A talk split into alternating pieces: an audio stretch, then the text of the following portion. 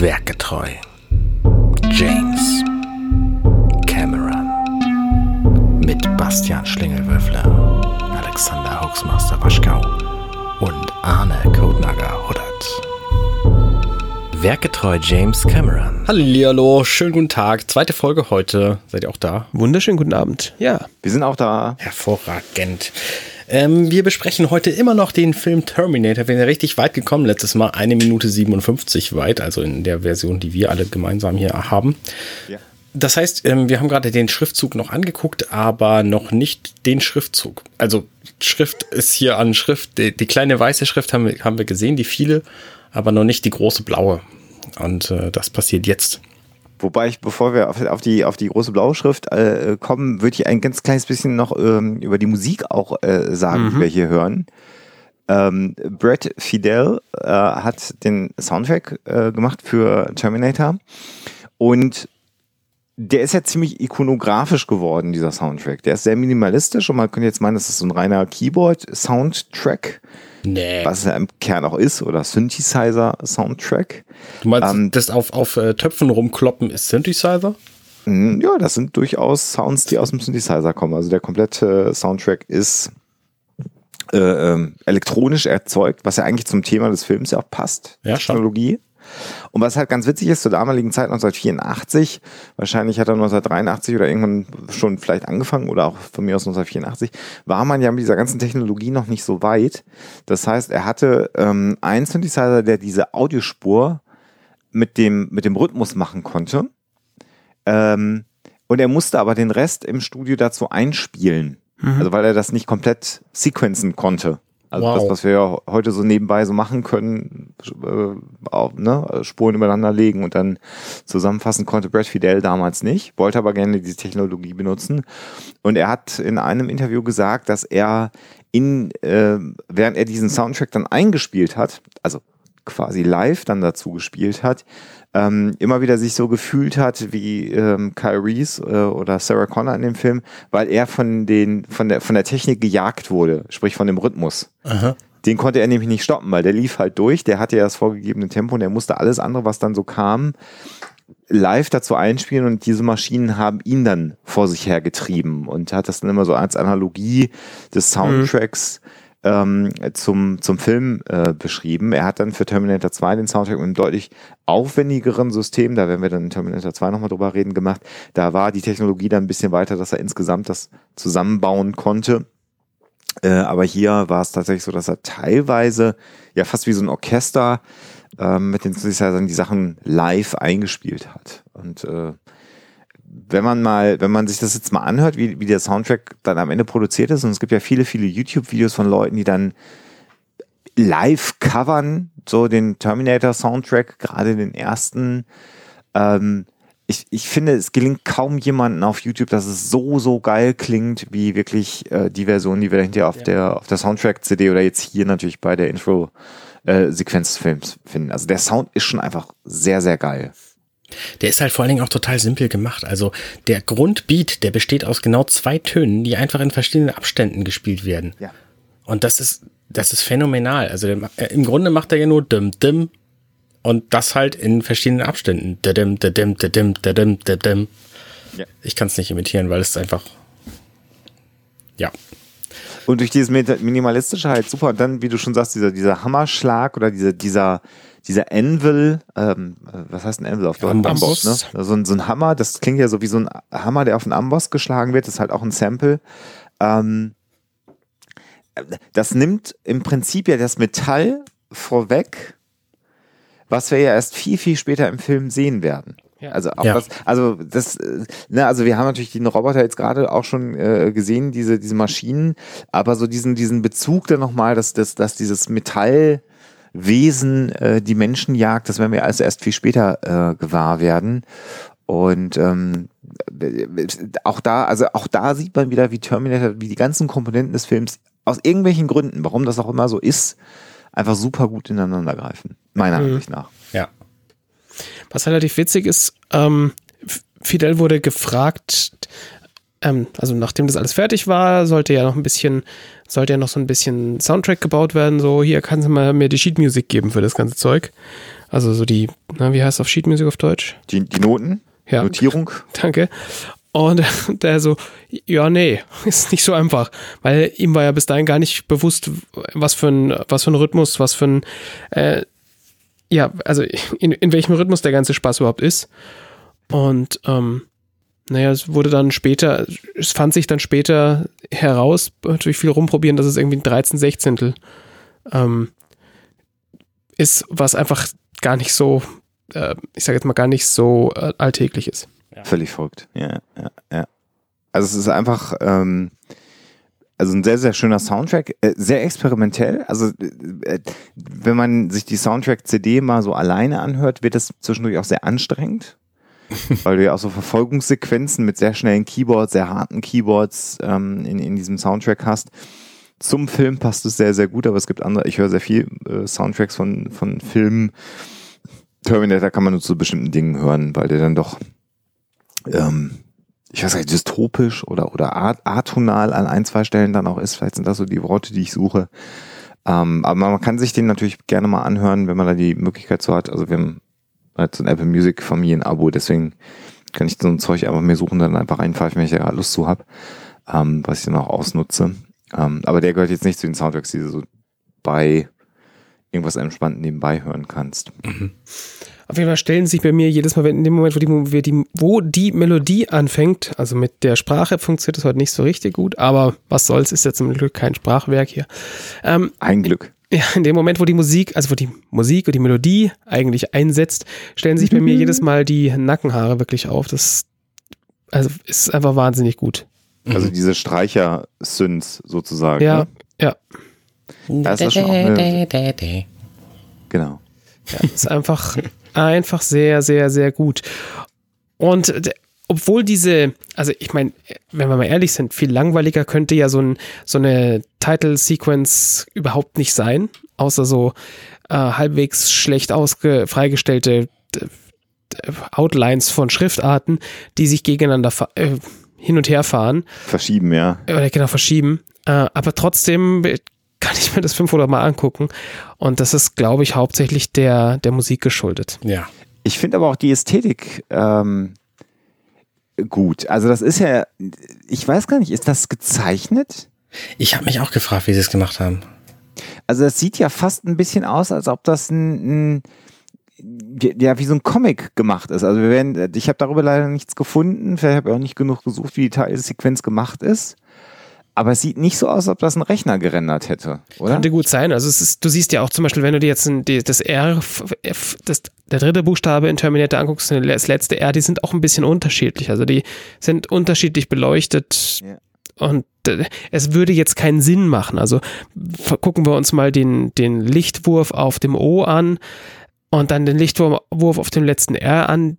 Der R-Lichtwurf ist geringer und der ganz vorne beim R ist auch viel größer als beim E davor. Also es würde jetzt, also es würde jetzt, spricht eigentlich nichts dafür, dass das jetzt ein Rendering ist. Sondern eher irgendwas, was jemand von Hand so gezeichnet hat. Ne? Könnte schon sein. Ich vermute ja. auch, dass das einfach auf, äh, auf einer großen Leinwand, ähm, also auf einer, auf einer klaren Fläche gezeichnet wurde und gegeneinander verschoben ist. Also es, ist, es läuft ja auch nicht glatt. Ne? Es sind ja durchaus auch ein paar Ruckler drin und, und einige, einige Haker und so. Also das war ja jetzt auch kein, kein seltenes Mittel. Also bei Star Wars zum Beispiel, da sind ja auch etliche Dinge einfach gemalt worden und über das, das Bild tatsächlich rübergelegt worden und das ist vielleicht hier auch einfach passiert. Also die Verschiebung, die kann schon auch digital passiert sein, da weiß man nicht genau.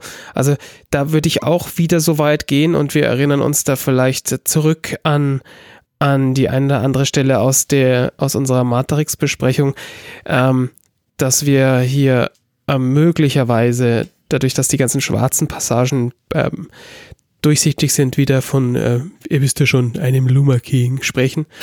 Und, aber, also möglich. 84?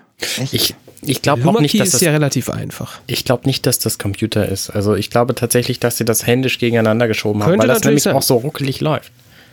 Ja, oder ja, halt. Also ich glaube, die, dass es ruckelig läuft, liegt wahrscheinlich an der, an der Kopie, die wir uns im Zweifel angucken, weil es das guckt, das schaut so ein bisschen so aus wie, wie, ähm, wir haben, wir haben einen, einen, weiß ich nicht, 24 Frames Ding und lassen das jetzt mit 23 9,7 laufen oder 25 oder bla blub. Ja, okay, das stimmt, ja. ja Weil das sind so, also es sind so, es sind so Frameskips, die passieren. Und das sonst läuft es ziemlich, ziemlich gut. Weil wenn ich es gegeneinander ziehen würde, würde ich es von einem Motor gegeneinander ziehen lassen, der einfach ganz konstant läuft. Weil das ja so gut geklappt hat bei dem Intro von Star Wars. genau, zum Beispiel.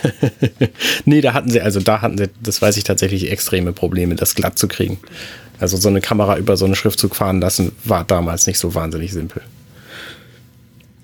Ja, ich bin mir nicht so sicher, weil wenn du dir, wenn du dir so die Kanten, wenn so zwei, zwei Teile übereinander liegen, dann äh, erzeugt das ganz seltsame helle Kanten, wo ich mir nicht ganz sicher bin, wo die herkommen. Ja, das sicher. Oder ob ja. das nicht eine Verrechnung von, von Pixeln ist in irgendeiner Form. Ich vermute mal, wir werden es nicht rausfinden. Weil ich habe jetzt mal auf die Schnelle nichts gefunden, wo genaueres über diese Titelsequenz, über die Herstellung jetzt ähm, nee. erzählt mhm. wurde. Mhm. Ähm, das, sonst, sonst Wobei, könnte man, ja. Ja, wobei das, das Zoom-Out am Ende, also wenn, wenn wir denn jetzt, also ne, wir fahren ja sehr dicht über den, über das Wort Terminator drüber, ohne dass man es wirklich lesen kann, finde ich. Man, also man sieht es, glaube ich, erst, wenn, wenn er das erste Mal richtig rauszoomt, weiß man, was da eigentlich gerade gestanden hat. Ähm, und das sieht für mich wirklich aus wie eine, wie eine Cell-Animation. Also auch gerade so dieser, dieser Lichtreflex, der noch so rüberläuft, das sieht eigentlich so aus, als ob es einfach noch gezeichnet ist. Also so klassische Animation. Also gerade dieser Aspekt, dass die beiden Schriften gegeneinander laufen und man sie nicht erkennen kann und überhaupt nur einen Buchstabenausschnitt jeweils sieht, ja. ähm, das ist natürlich gewollt. Also, dass da. Ja, ja das ist gewollt. Nee, dass, meine, dass man das nicht erkennt, was da steht. So. Ja, ja, klar. Ja, aber ich meine, wenn, wenn, jetzt die Kamera wegfährt man sieht The Terminator und dann verschwindet das ja so nach hinten. Das sieht für mich wirklich ein bisschen aus wie eine, wie eine Cell-Animation, wie so eine klassische äh, äh, Animation wie, wie in einem Comic. Aber gut. Ja, ich weiß nicht, also wenn du das. Ach, könnte sein. Also der, das, das, der Zoom, der Zoom, äh, behaupte ich, ist der, also der ist, das ist ein, ein Block, ein Block Text und der wird dann kleiner skaliert, wie auch immer, und sei es mit einer, mit einer Optik. Ähm, aber nachher die, das, das, das Highlight auf dem Ding, da, ja, das ist wahrscheinlich, könnte eine Cell Animation sein, die da drüber gelegt worden ist. Weil, ja. Es ist lustig, es, der Schriftzug verändert sich auch ganz am Anfang ein bisschen, wenn dieser, ja. wenn dieser Lichtreflex kommt. Ja. Ja, schwierig. Es sieht aus wie so eine Überblendung. Ne? Also irgendwie steht dann plötzlich, sieht es ein bisschen anders aus. Aber sei es drum, wir erfahren am Ende, dass der Film The Terminator heißt. Mhm. In der Tat. Und das verschwindet dann. Die Musik blendet ja auch aus. Wisst ihr, warum der Film im Deutschen nur Terminator heißt und nicht The Terminator? Ich nehme mal an, das ist der Zeit wahrscheinlich geschuldet, weil der, also ja.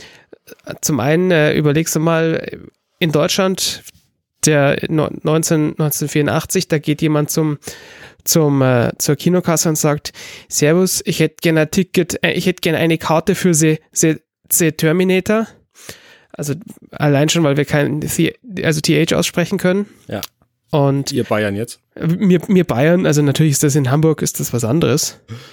Ähm, genau. Also, und, die, und ich glaube, das, da, also das, das macht man heutzutage, das macht man ja immer mehr und mehr und mehr, dass man auch die Titel gar nicht mehr übersetzt, auch wenn es irgendwie wie ähm, ganz, also nicht so alltagsenglisch Titel sind, dass man sie trotzdem so lässt. Also ich habe ich jetzt im Grunde ja auch wirklich wenig dagegen, aber das war damals ja auch das war ja damals auch noch ganz anders. Also, dass, dass man das Wort Terminator nicht übersetzen konnte, der Beender, also, äh, ne? Muss ja nicht, weil der, weil, weil der Begriff Terminator ja dann im Film auch im Englischen ja erklärt wird. Und damit kannst du ihn genauso ja, gut oft genau. im Deutschen erklären wie im Englischen. Und klar, man hat natürlich Anglizismen damals versucht extrem zu vermeiden bei, bei Kinofilmtiteln. Das hatte halt den Vorteil, dass Menschen ins Kino gehen konnten, die nicht The sagen konnten.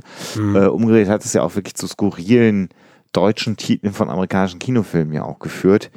Ähm, und interessanterweise Terminator 2 fällt mir so ein, Den habe ich äh, dann tatsächlich äh, eigentlich mal als Judgment Day abgespeichert und nicht als Tag der Abrechnung. Ja. Weil der, äh, obwohl er ja in Deutschland hieß, Terminator 2 Tag der Abrechnung und ich habe ihn aber als Judgment Day immer für mich Mhm. äh, gedanklich g- gespeichert hab, gehabt. Aber gut, da war ich vielleicht auch schon dem Englischen ein bisschen mehr zugetan, was ich heute auch noch bin.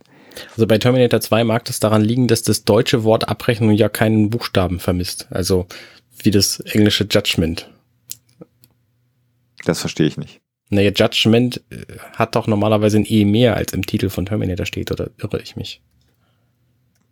Äh, warten Sie mal kurz. Bitte halten Sie, bitte halten Sie die Ähm, Linie. aber wo du jetzt gerade am Forschen bist, ich glaube auch tatsächlich, dass, ähm, dass es in Deutschland früher ganz anders war. Der TH ist auf jeden Fall ein wichtiger Aspekt.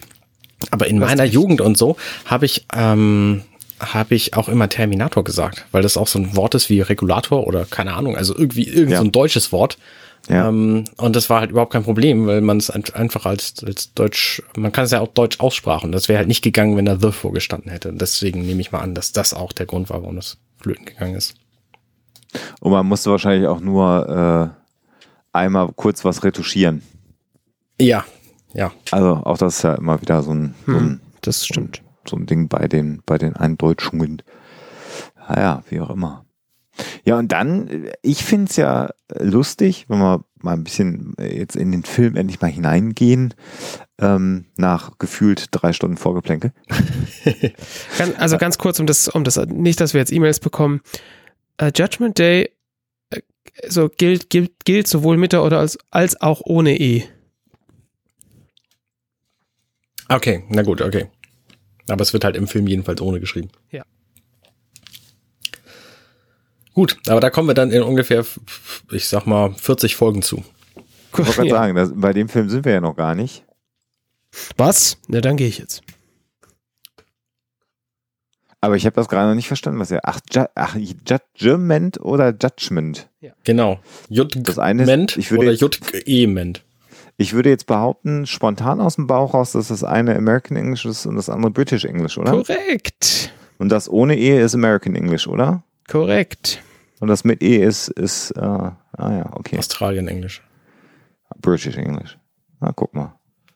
Wie mit Color auch und so. Ist ja auch jeweils unterschiedlich. Aber da habe ich jetzt gar, hätte ich jetzt gar nicht drauf geachtet. Ich hätte den, glaube ich, mit E geschrieben aus dem Mhm. Bauch raus, den Film. Was Ich, dann ja, ich hätte das Wort auch mit E geschrieben, aber es wird halt ohne geschrieben und das ist mir irgendwann aufgefallen. da habe ich nie drüber nachgedacht. Okay, es ist äh, ta tatsächlich doch alles komplett anders. Das ist Weil- das, was man bisher dachte mit Englisch und US ist aber irgendwie nicht so. Das eine war, so schrieb man es früher, das andere, es ist wild. Ähm, Das eine ist alt und das andere ist neues Englisch, oder? der, das, äh, die, die Antwort möchte Sie verwirren. Bitte schauen Sie einfach in die, äh, in die, äh, auf den verlinkten Text, verlinkten Link in unseren Shownotes. Das, das macht alles überhaupt keinen Sinn. Okay, du hast was Längeres rausgesucht. Ja. Sprache ist ja auch was Feines. Gerade sich so verändernde Sprache ist, glaube ich, Tat, ja. ein Albtraum. Ja. So, Tag der Abrechnung und er wird aber, er wird aber laut IMDb ohne E geschrieben. Genau. man Und das auffallen. Judgment ohne E ist auch das, was man offensichtlich öfter benutzt. Hätte ich nicht gedacht, äh, bis vor fünf Minuten, aber ähm, ja, da haben wir heute auch mal wieder was gelernt. Aber den Film besprechen wir nicht, sondern wir, der Vorspann von Terminator 1 ist endlich vorbei. Mhm. Und wir können jetzt eigentlich über den Film reden.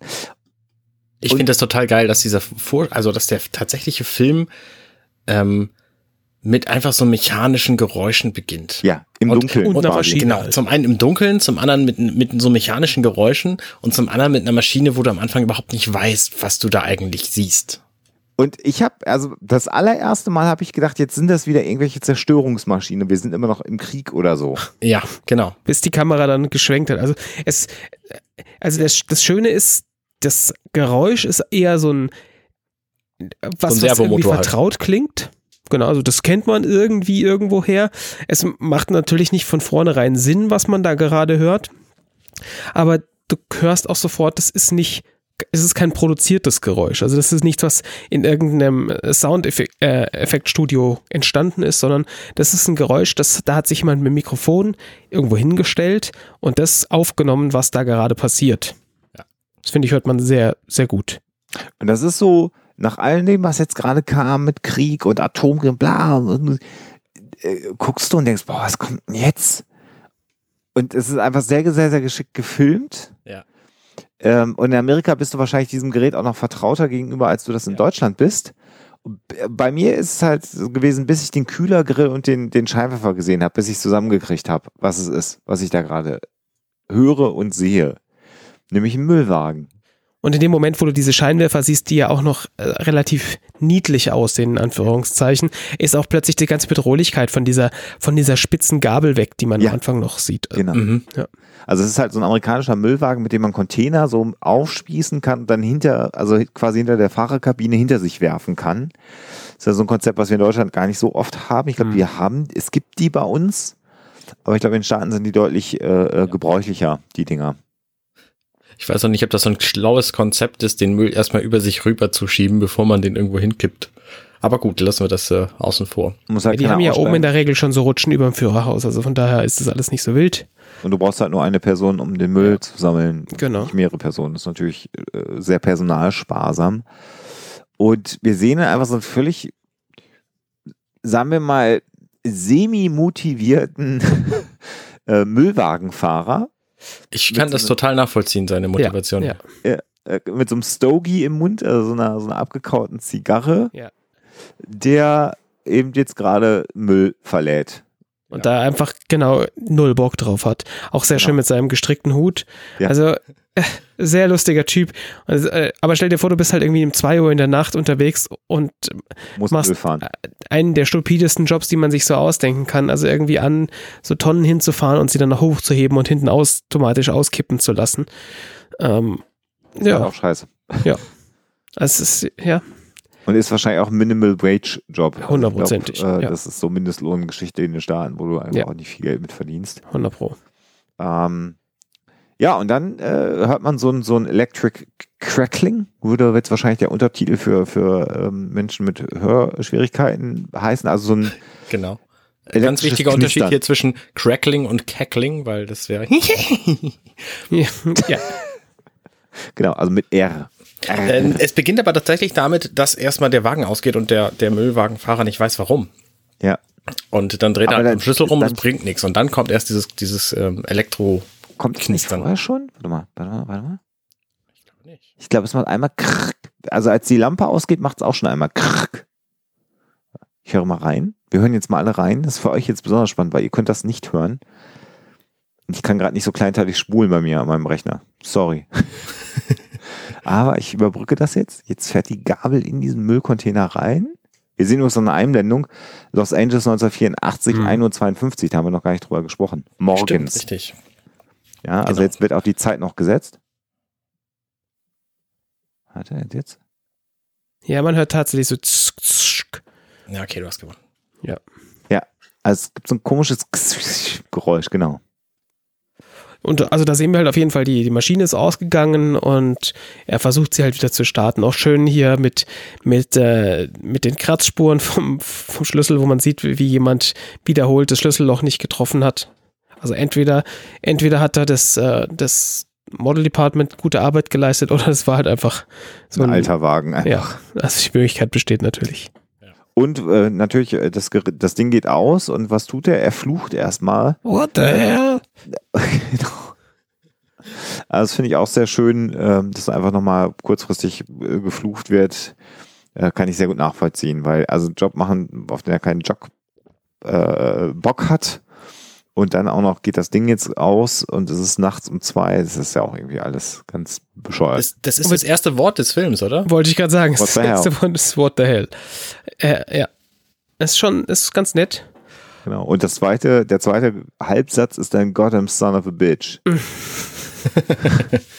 Das macht's besser, ja. Es ist, äh, also wir sehen, wir, wir fangen ja kurz danach an, so, so Blitze zu sehen überall, Ja. Die, die durch die Luft fliegen. Es, offensichtlich stürmt es in irgendeiner Art und Weise. Und ähm, ich finde es relativ smart, dass sie, dass sie ähm, die, also die, die wahrscheinlich sehr schlecht gealtert, alternde Effekthölle umgangen haben, indem sie gezeigt haben, wie der, wie der Terminator ankommt. Sondern wir sehen halt, also wir sehen die Auswirkungen dieser, dieses, dieser Reise auf, auf einen Bewohner und also ein Bewohner der Erde aus der Zeit, äh, ohne jetzt den Effekt selbst zu sehen. Also wir kennen den Effekt ja dann aus nachfolgenden Filmen. Ja.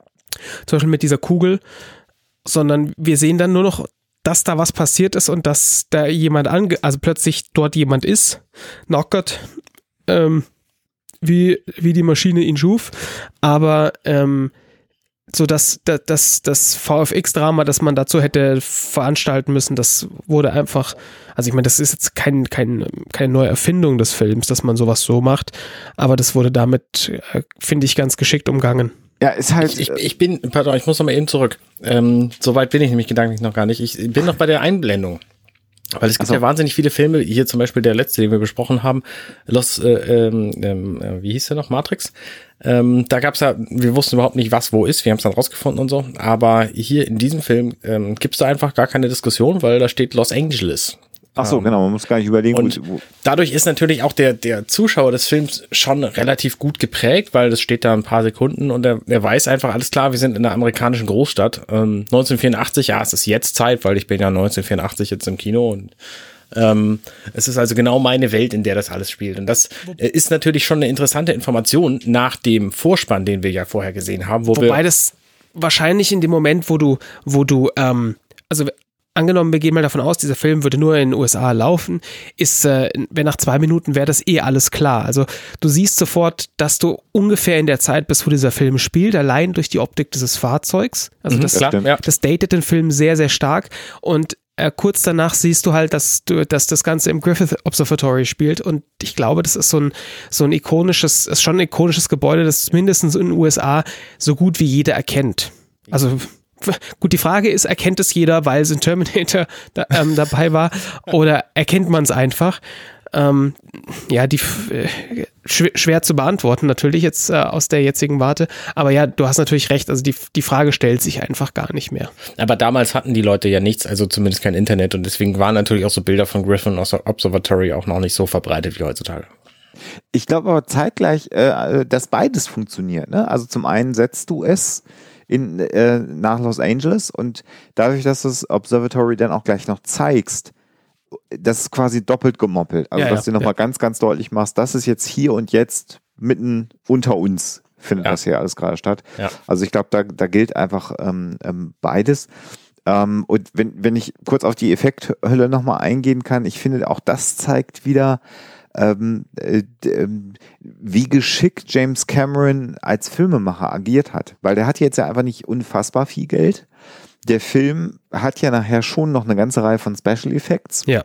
Aber da, da wo sie es halt auch braucht. Da, wo es braucht, genau. Und jetzt so, so äh, äh, Blitze einzubauen, das ist ein optischer Effekt, den man seit vielen, vielen Jahren gut machen konnte.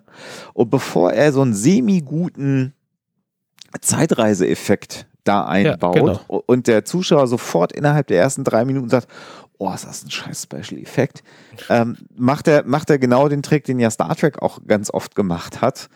Ähm, beamen äh, durchs äh, Geräusch des Beamens. Genau, ja. Damit haben ja unfassbar viel Kohle gespart. Die haben einfach irgendwas gezeigt, haben das Beamgeräusch gemacht und dann hat die Kamera nach links geschwenkt und dann standen die da. Und in deinem Gehirn hast du halt zusammengebaut, dass die da gerade hingekrisselt sind. Waren sie aber gar nicht und du musstest den Effekt nicht bezahlen. Und genauso ist es halt hier, diesen, diesen Blitzeffekt kann man, konnte man damals relativ gut machen. Äh, und dann sitzt da einer nackig rum und irgendwie ist er da hingekommen. Das muss ja irgendwas mit diesen Blitzen zu tun gehabt. Und den Rest machst du in deinem Gehirn. Und James Cameron macht sich da nicht seine Einstiegsminuten durch einen schlechten äh, Special Effekt kaputt. Also auch, du hättest es auch anders machen können und dann sagen können, komm, wir holen alles raus, machen da irgendwie einen Effekt hin. Und er wusste halt, so viel Kohle habe ich nicht und auch vielleicht noch nicht die Technologie, um die Effekte zu machen, die ich eigentlich haben will. Also hat zusätzlich auch noch zwei Bonus-Dinge, die da mitkommen. Zum einen siehst du natürlich direkt im Gesicht und in der, in der Verhalten des, dieses Truckfahrers, dass das jetzt nicht so ein alltägliches Ding ist, dass da irgendwelche solche Dinge passieren, sondern der hat, der, also der ist, der hat jetzt nicht so richtig Schiss. Also der ist nicht so, als würde der, hätte, wird der angsterfüllte Augen, aber es ist für ihn offensichtlich nicht normal und der haut dann zusätzlich sofort ab und du brauchst kein Hin- und Hergeschneide und zum anderen, du sparst, wenn- wenn- also stell dir vor, du hättest jetzt hier direkt mit dem Effektfeuerwerk angefangen. Ähm, dann setzt du natürlich auch die Latte höher für was kommt jetzt danach. Also was ist der nächste Effekt, der da passiert? Äh, ist der genauso geil? Ähm, Und die Antwort ist vielleicht nicht. Äh, das werden wir sicher auch noch später besprechen. Ähm, und deswegen war das wahrscheinlich insgesamt die klügste Entscheidung, die da getroffen werden konnte, das so zu machen. Ja, und äh, das ist gut, dass du es ansprichst, äh, noch, noch eben einen Charakter noch reinzubauen, von dem du ähm, diesen äh, Effekt abbouncen kannst. Also mhm. äh, über die Reaktion des Truckfahrers kannst du halt den Effekt noch ein bisschen ja, genau, ähm, Bande gespielt. Stärker, stärker machen. Das, ne, wenn du nur diese Blitze hättest kommen lassen, dann wäre es nicht so stark gewesen wie durch den äh, Truckfahrer, der wegläuft, ja, gerade schon beschrieben ja, hast. Das macht es nochmal dieses, diesen, diesen Einbruch des Unglaublichen in den Alltag, das ist ja auch eine Geschichte, über die Alexa gerne redet bei, bei Huxella. Das hast du jetzt hier genau gerade. Du hast eigentlich Alltag und jetzt plötzlich bricht irgendwas ganz Ungewöhnliches in deinen Alltag ein. Das ist so eigentlich so ein klassisches Szenario aus, aus, aus guten Horrorgeschichten eigentlich. Mhm. Ja, die haben aber auch, muss ich sagen, hier tatsächlich in manchen Bereichen kein, keine Kosten und Mühen gescheut. Zum Beispiel der krasse Effekt, als dieser Truckfahrer die Blitze sieht in seinem Führerhaus sitzend und dann fliegt ihm noch glatt der Hut weg. Da müssen sie tatsächlich den Hut mit einer Schnur weggezogen haben. Das ist so bei, bei Minute 4,15 ungefähr. Mhm. Weil ja, anders kann ich mir nicht erklären. Das, also natürlich soll das hier irgendwie so ein, so ein Nachwehen-Effekt von diesem Blitzen sein, aber es ergibt für mich keinen Sinn. Und äh, das muss einfach, ne, es ist nicht zufällig passiert, sondern sie haben ihm tatsächlich den Hut vom Kopf gezogen. Ja, oder sie haben eine Luftkanone benutzt, ne? Die gibt's ja auch durchaus. Ich meine, die hatten sie ja wahrscheinlich sowieso, weil äh, gleichzeitig ja dort Zeug rumfliegt. Ja, gut, das ist natürlich auch eine gute, gute Begründung. Ja, ja, ist richtig. Aber ja. Also wie auch immer. Also ich meine, das ist, das ist ja eigentlich genau das, was Cameron auch sowieso immer ausgezeichnet hat. Einfach so reinzugreifen in die Kiste, dass ein stimmiger Effekt äh, rauskam, der dich irgendwie mitgenommen hat. Und selbst wenn es halt einfache Mittel waren, dann waren es halt einfache Mittel. Äh, aber es ist einfach eine, eine, eine gute Einstiegssequenz. Äh, ja, ja.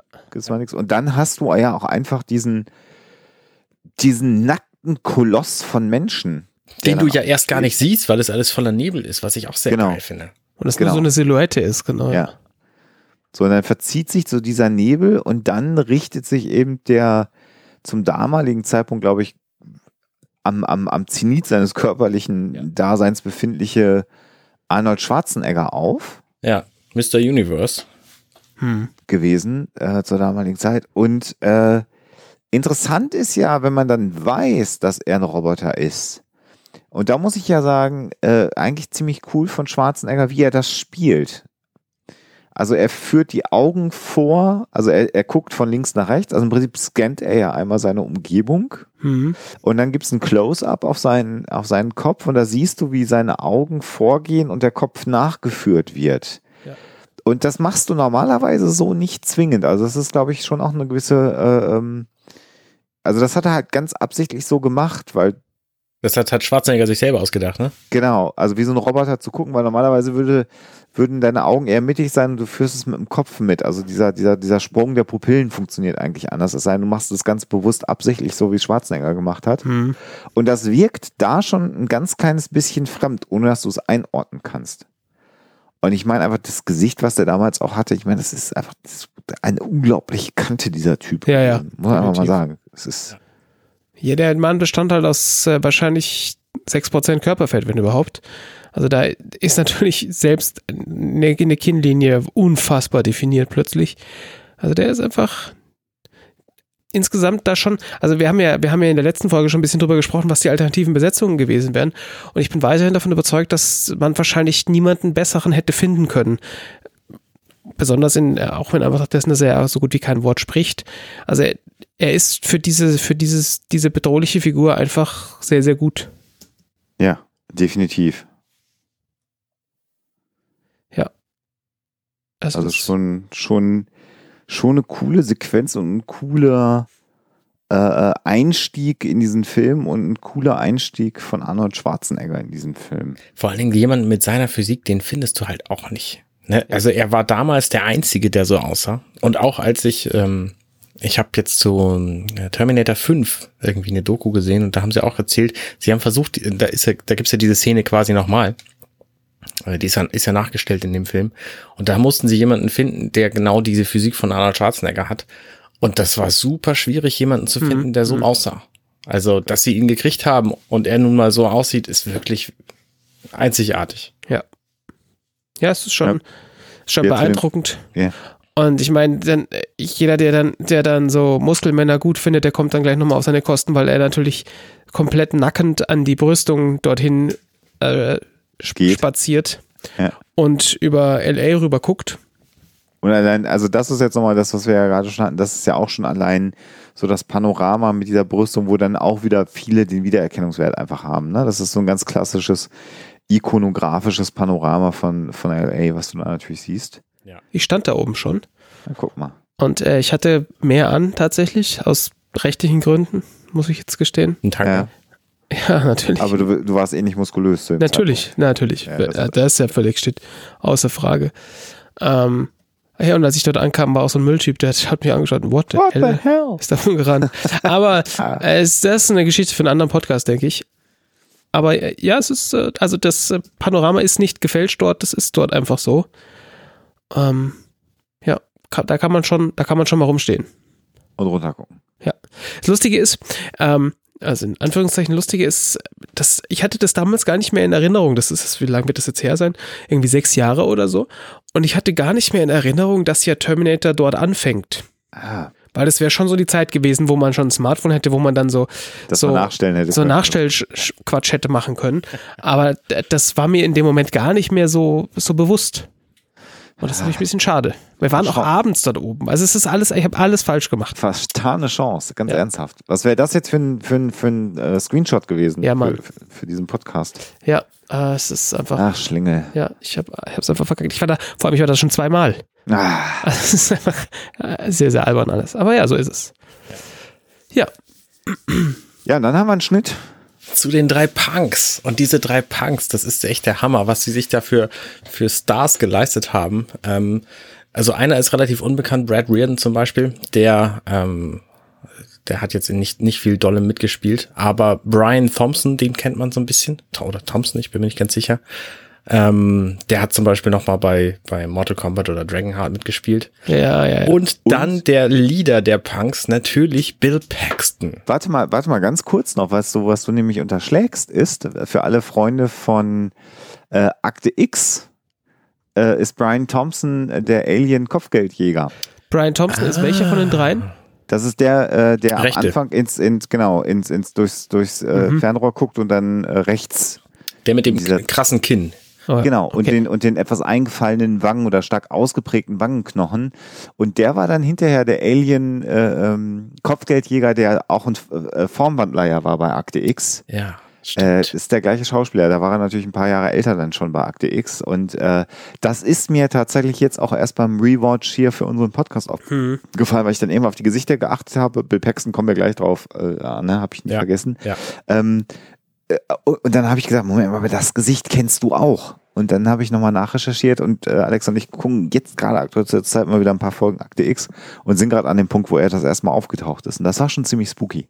Der hat halt auch in wahnsinnig vielen Serien mitgespielt. Also, ne, ich, ich gucke mir gerade so seine, seine Liste an. Bei Baywatch hat er irgendwo mitgespielt. Ähm, bei Charmed mal hat er mitgespielt. Ja, ja, genau. Immer so Böse, Bösewichte. Bei Californication hat er mitgespielt. Ähm, also es gab schon einige, seine, einige Auftritte von ihm. Ähm, ist, ist ein bekanntes Gesicht. Ich habe den jetzt auch nicht einordnen können, aber ähm, so der, Ja. der klassische äh, äh, Supporting Actor oder Bösewicht Actor in, in, in Serien, so der einmal Bösewicht in Serien sehr, sehr häufig. genau, ja. Einmal Bösewicht, also ein Wegwerfbösewicht. Naja, wie es so, halt so ist. Äh, So, wenn du, wenn du eine Serie hast, wo es irgendwie um, weiß ich, Ha- Hawaii 5.0 zum Beispiel hat er auch mitgespielt. Mhm. Da war so ein, sogar ein Detective, sehe ich gerade. Puh, da war also kein Bösewicht, aber ähm, ja, Oder drei Folgen bei Enterprise, also Star Trek Enterprise. genau. Admiral Vador. Gucke mal. Also bei Enterprise neu, also Ja, Enterprise halt. spannend. Genau. Ja, also äh, in einigen Rollen mitgespielt. Und dann natürlich, ja, wie du schon sagst, Bill Paxton. Genau, der ja später echt berühmt geworden ist, unter anderem durch einen Film von dem fantastischen Regisseur äh, James Cameron, nämlich Ja. Aliens. Zum Beispiel. Ähm, aber auch andere Sachen, ne? natürlich Apollo 13 und Sollen wir mal Twister einen und Podcast drüber machen, glaube ich. ähm, der hat, also ist schon schon ein bekannter Typ so. Der hat ja übrigens nicht nur im Film Aliens äh, äh, äh, mitgespielt von Ähm, Sondern auch überall anders sehe ich gerade True Lies und Titanic. Ja, der, und der, genau, Titanic hat da mitgespielt, True Lies hat da mitgespielt. Also das ist dann schon so, ähm, auch das so, so ein wiederkehrendes Muster, dass ähm, ähm, ähm, James Cameron äh, häufig so Freundschaften auch sehr, sehr lange ähm, geprägt hat. Und Bill Paxton war dann ja hinterher auch bei einem seiner Dokumentarfilme, nämlich als er zur Titanic runtergetaucht ist, ähm, mit dabei und ist quasi dann der Laie oder der Mann aus dem Volk sozusagen, so hat das Cameron dann hinterher mal beschrieben, der ihn auf dieser Reise begleiten sollte, um quasi die außenstehende Stimme zu sein.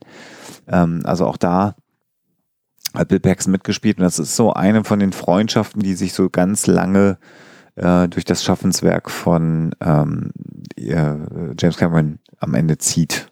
Ja. Genau, aber sicherlich in Aliens 2 so mit seine größte Rolle dann äh, in einem Cameron-Film. Man muss das mal aus der anderen äh, Richtung betrachten. Es ist natürlich auch wahnsinnig reizvoll, wenn du als Regisseur schon mal mit jemandem gearbeitet hast und mit dessen Arbeit zufrieden warst.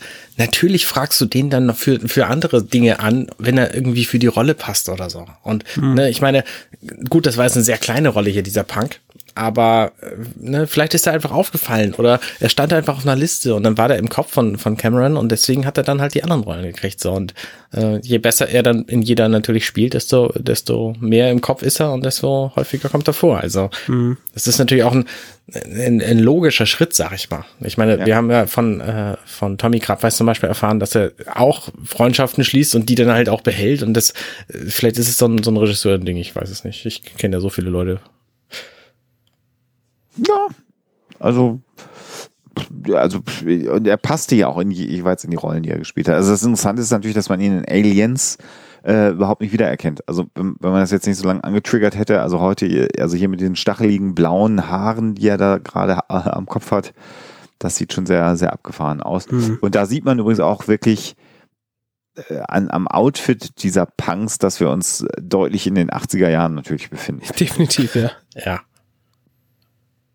So, genau, dann, der Typ, dessen Name jetzt quasi irrelevant war, weil der einfach sonst nicht viele Rollen gespielt hat. Ähm, der trägt das Outfit, was später nämlich Arnold Schwarzenegger tragen, tragen wird.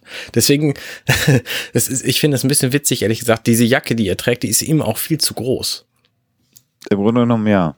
Muss, Weil da passt ja später der Arnold Schwarzenegger rein. Muss, das ist hier, ja, sieht ein bisschen, ein bisschen strange aus. ja, aber ich glaube, das ist, ist, schon okay. Also für die Zeit ist es ja völlig in Ordnung und so, also sie, hätte ich mich jetzt gar nicht dran gestört, dass, dass er, er eine Jacke hat, die ihm wirklich viel, viel, viel zu groß ist. Also das, also ich erinnere mich, ich erinnere mich an, an meine Jugendzeit. Ich, klar, das war dann natürlich noch mal ein bisschen später, muss man ehrlich gestehen. Aber da, da war es jetzt ja auch nicht ungewöhnlich, irgendwie äh, XXL-Klamotten zu tragen. Ja. Aber, aber muss, muss er da nicht, äh, also ich glaube, Ani und der Typ, das muss vier Kleidergrößen Unterschied sein. Ja, natürlich. Aber es ist natürlich auch einfach billig. Dem, ne, Arnold Schwarzenegger muss irgendeine Jacke kriegen, so, und dann naja, ziehen klar. sie den halt einem von denen an. Und das sind halt alles, äh, im Vergleich sind das halt alles Fliegengewichte, so. Ja, das. Also hilft ja nichts, als dass die Jacke dann groß aussieht. Ja. Hm. Genau. Und die machen das, was Punks halt immer so machen, die streiten sich aus Spaß irgendwie hier um so ein Fernrohr. Und dann äh, sagt genau. äh, Brian Thompson, äh, guck mal, was ist denn das für ein Typ so? Ja. Dann kommt Arnold Schwarzenegger an. Ah, geil, übrigens, Bill Paxton hat so, ein, so eine LKW-Spur auf dem Gesicht. Das ist, ja. das ist so albern. Das ist so albern. Ja.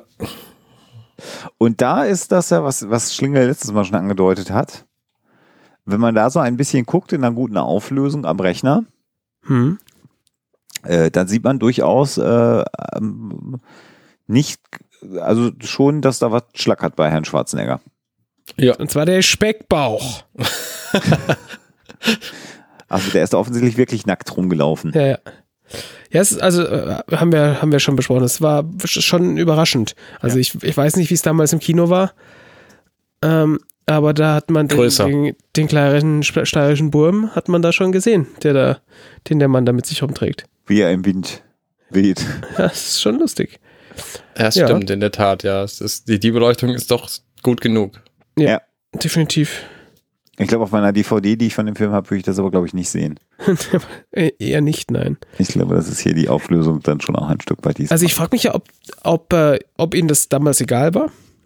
Ähm, und sie gesagt haben, ja, das siehst du, siehst du dann am Schluss eh nicht. versendet sich. Oder ja, hätte ja so gut, hätte gut sein können. Oder ob, ähm, ob, ob das gewollt war. Also es kann ja gut sein, dass du das, äh, der ist ja wahrscheinlich auch irgendwie 70 Millimeter oder sowas ähm, ja, gedreht worden. In 70 Millimeter. Also der, Ich wusste jetzt auch nicht, worauf du hinaus Eieieiei, meine Herren.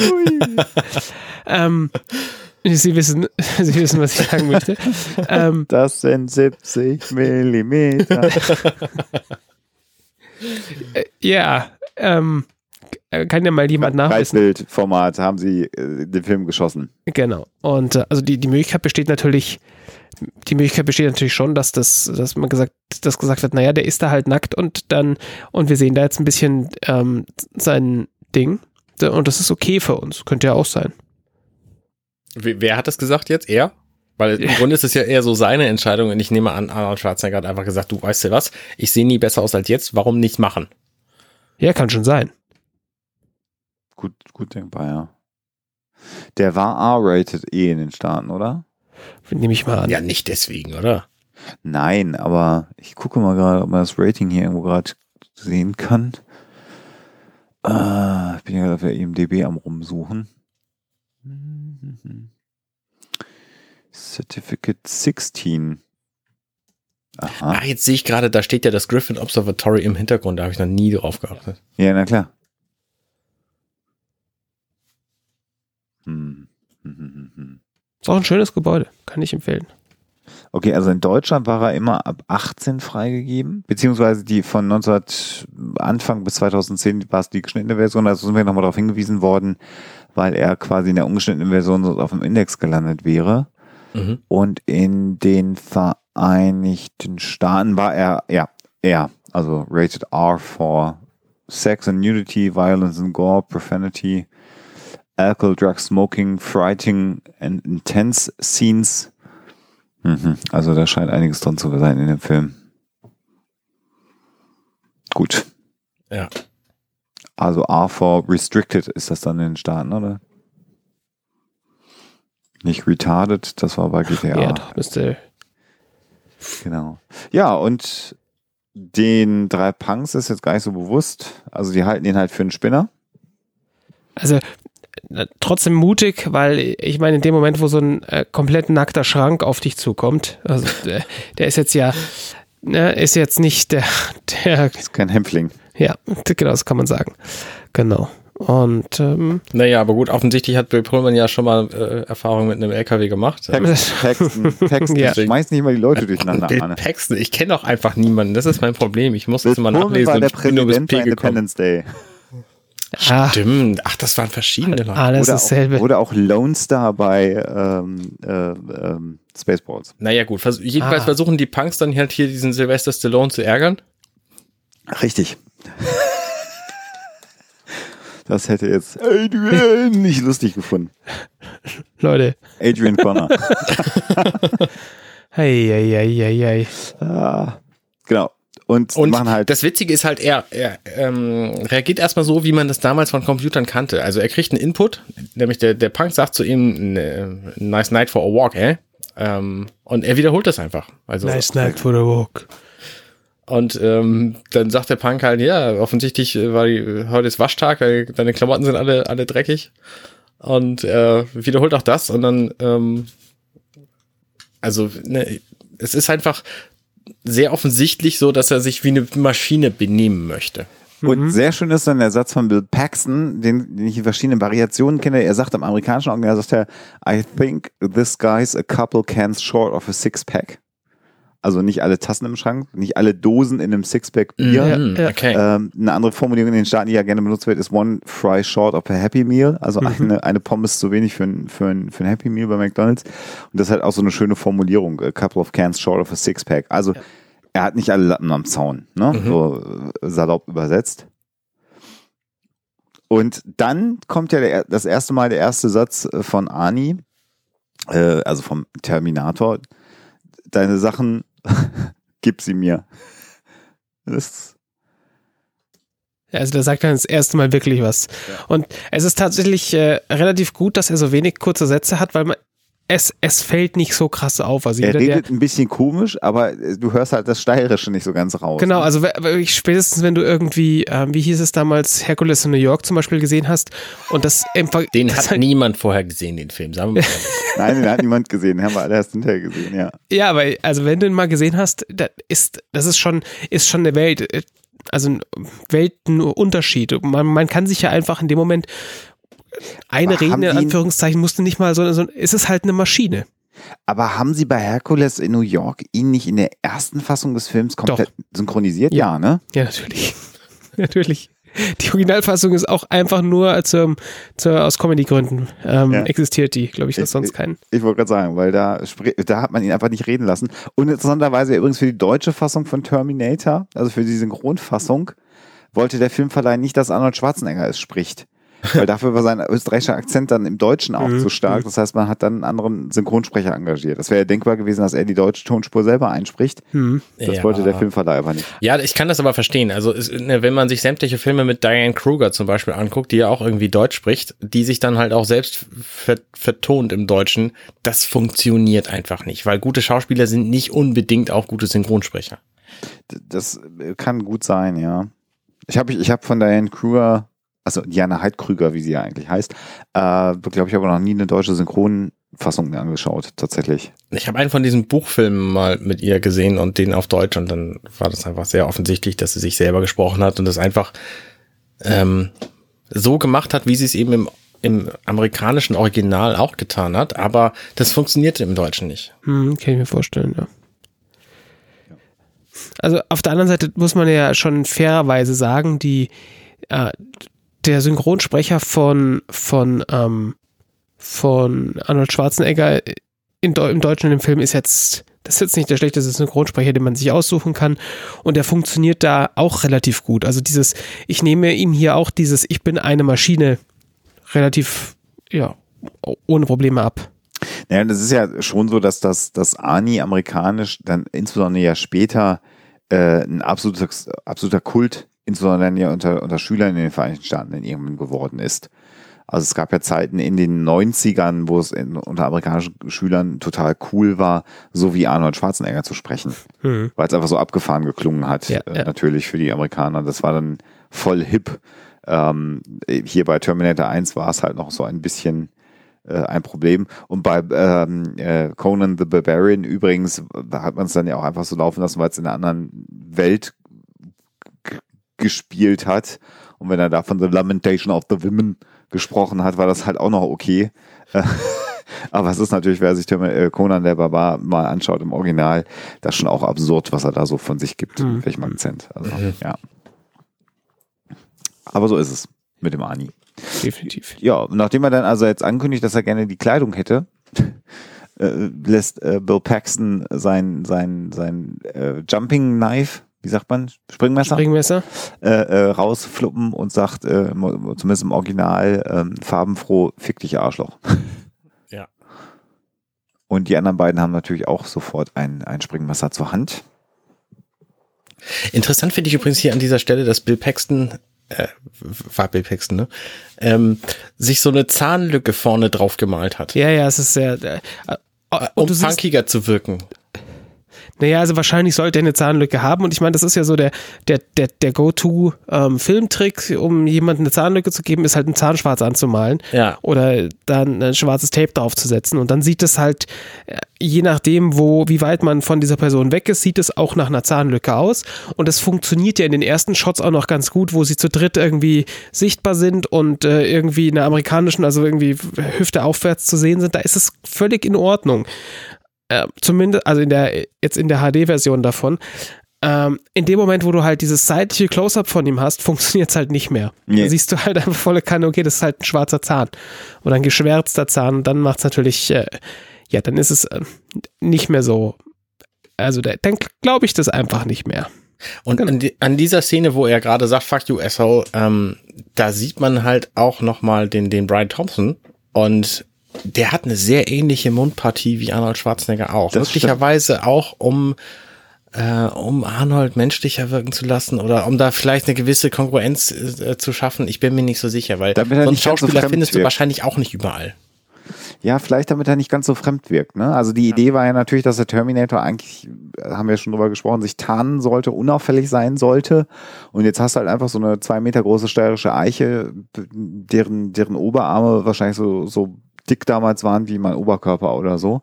Ähm, und klar, wenn du da mit Brian Thompson jemanden hast, der zumindest diese Kinnpartie, diese Physiognomie auch im, im Gesicht hatte, fällt Arnold in dem Moment vielleicht dann nicht so sehr auf mit seiner, seiner Physiognomie. Könnte durchaus sein, dass man ihn absichtlich für die Rolle deshalb besetzt hat, ja. Pff, gut, aber das ist, äh, da müssen wir jetzt nochmal mit dem Casting äh, äh, Director des Films sprechen. War eine Frau. Ich habe Ja, den Namen äh, ja. nicht gelesen, aber war Frau. Nicht präsent, aber war, ja, ja, klar, aber die, man müsste sie jetzt natürlich fragen. Ich hätte kurz verstanden, meine Frau und war im Moment sehr beeindruckt. Äh, nee, nee, nee, nee, die war damals auch noch nicht so richtig alt.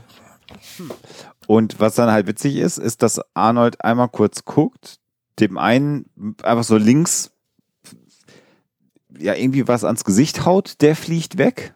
Ja. Bill Paxton packt er unter das Kinn und schmeißt ihn mal locker.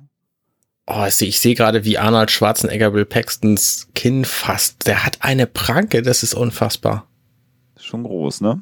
Und was ich auch interessant finde, ist, ein, ist das akustische Element in diesem, in dieser Szene, weil nämlich mh, so sehr, sehr hochfrequente Streicher hier spielen, Ja. ähm, so sehr schrilles Staccato und die Schläge, die Arnold Schwarzenegger austeilt, werden bis zu dem Moment, wo der dritte dann gegen die Wand geschmissen wird, ähm, sind es quasi nur musikalische Elemente, Hm. Geräusche, ja, ja. was ich, was ich irgendwie spannend finde. Ja, und Bill Paxton schmeißt er halt Ja, der- hinten, der zweite hinten natürlich. Weg, zwei Meter weg oder so. Und Ja. der dritte, äh, Brian Thompson, dem gelingt es dann tatsächlich mit dem Messer Arnold zu stechen. Ja, daraufhin sticht er. Arnold ihn dann direkt mit der Faust. Ja, das bereut er natürlich bitterlich, weil Arnold ihn quasi mit der Faust erstmal so wie es ja aussieht in die Brust schlägt, Mhm. ihn dann hochhebt. Man hört es dann so ein bisschen geräuschtechnisch. Und was man dann sieht, ist, dass Arnold Schwarzenegger ihm das Herz rausgerissen hat aus der Brust. Nö, das sieht man nicht. Das Findest sieht man nicht? Nein. Er hat einfach äh, relativ tief in den Brustkorb reingeschlagen. Also ich habe das auch so gesehen, aber vielleicht auch nur, weil ich das so sehen wollte. Und dann er äh, nicht- holt er halt er seine nicht da- blutige Faust da wieder raus, so. Aber hat er nicht was in der Faust drin? Hätte ich jetzt behauptet, ja. Gucken wir nochmal so? genau hin.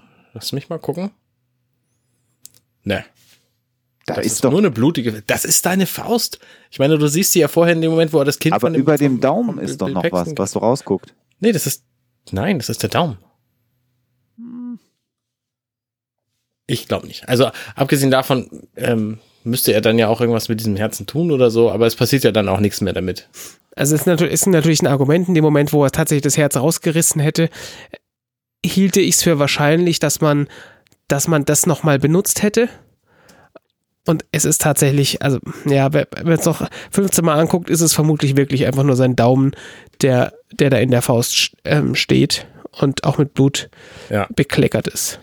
Jedenfalls ist er relativ ähm, unelegant gestorben, dieser Punk, woraufhin dann der Letzte ähm, dann auch sich nicht lange bitten lässt, um seine Klamotten auszuziehen, was nun zufällig genau die sind, die dann Arnold Schwarzenegger auch passen. Wobei ist ja nicht klar ist, ob Bill Paxton tot ist, ne? Der ist, glaube ich, auch nur ausgenockt, ne? Ja, das stimmt. Aber er hat halt leider die Jacke an, die Arnold passt.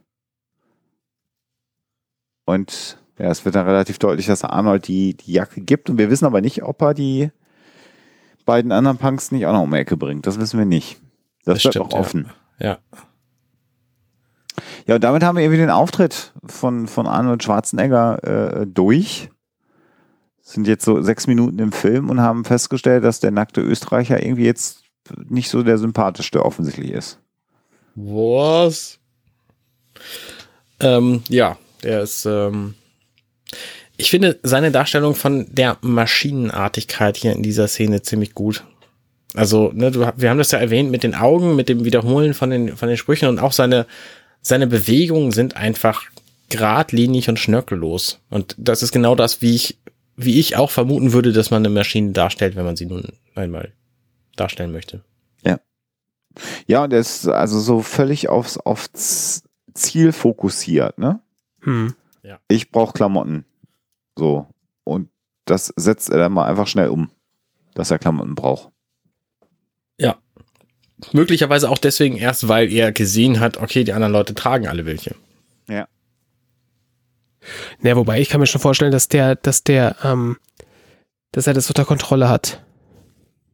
Also, dass, also die, diese Information, ob das jetzt, ob das jetzt, ähm, ne, ob das jetzt damals äh, normal war, Klamotten zu tragen, weil es ist ja nicht so, als wäre, als wäre in der Zukunft, für die, die haben wir ja auch, die sehen wir später auch nochmal, da tragen die, die äh, Rebellen ja auch Kleidung. Ja, gut, ja, okay, das stimmt.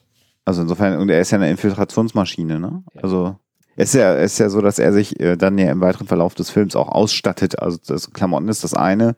Und dann geht er ja hinter sich auch noch Waffen organisieren. Mhm. Also ich glaube, es ist schon so das Programm, äh, ähm, in Anführungsstrichen unauffällig zu agieren, äh, das Ziel zu finden, sich mit Waffen auszustatten und dann eben seinen Autra Auftrag auszuführen Mhm. in der Vergangenheit. Und wie wir ja später dann irgendwann erfahren, muss er halt dafür erstmal nagisch sein, um diesen Auftrag auszuführen zu können.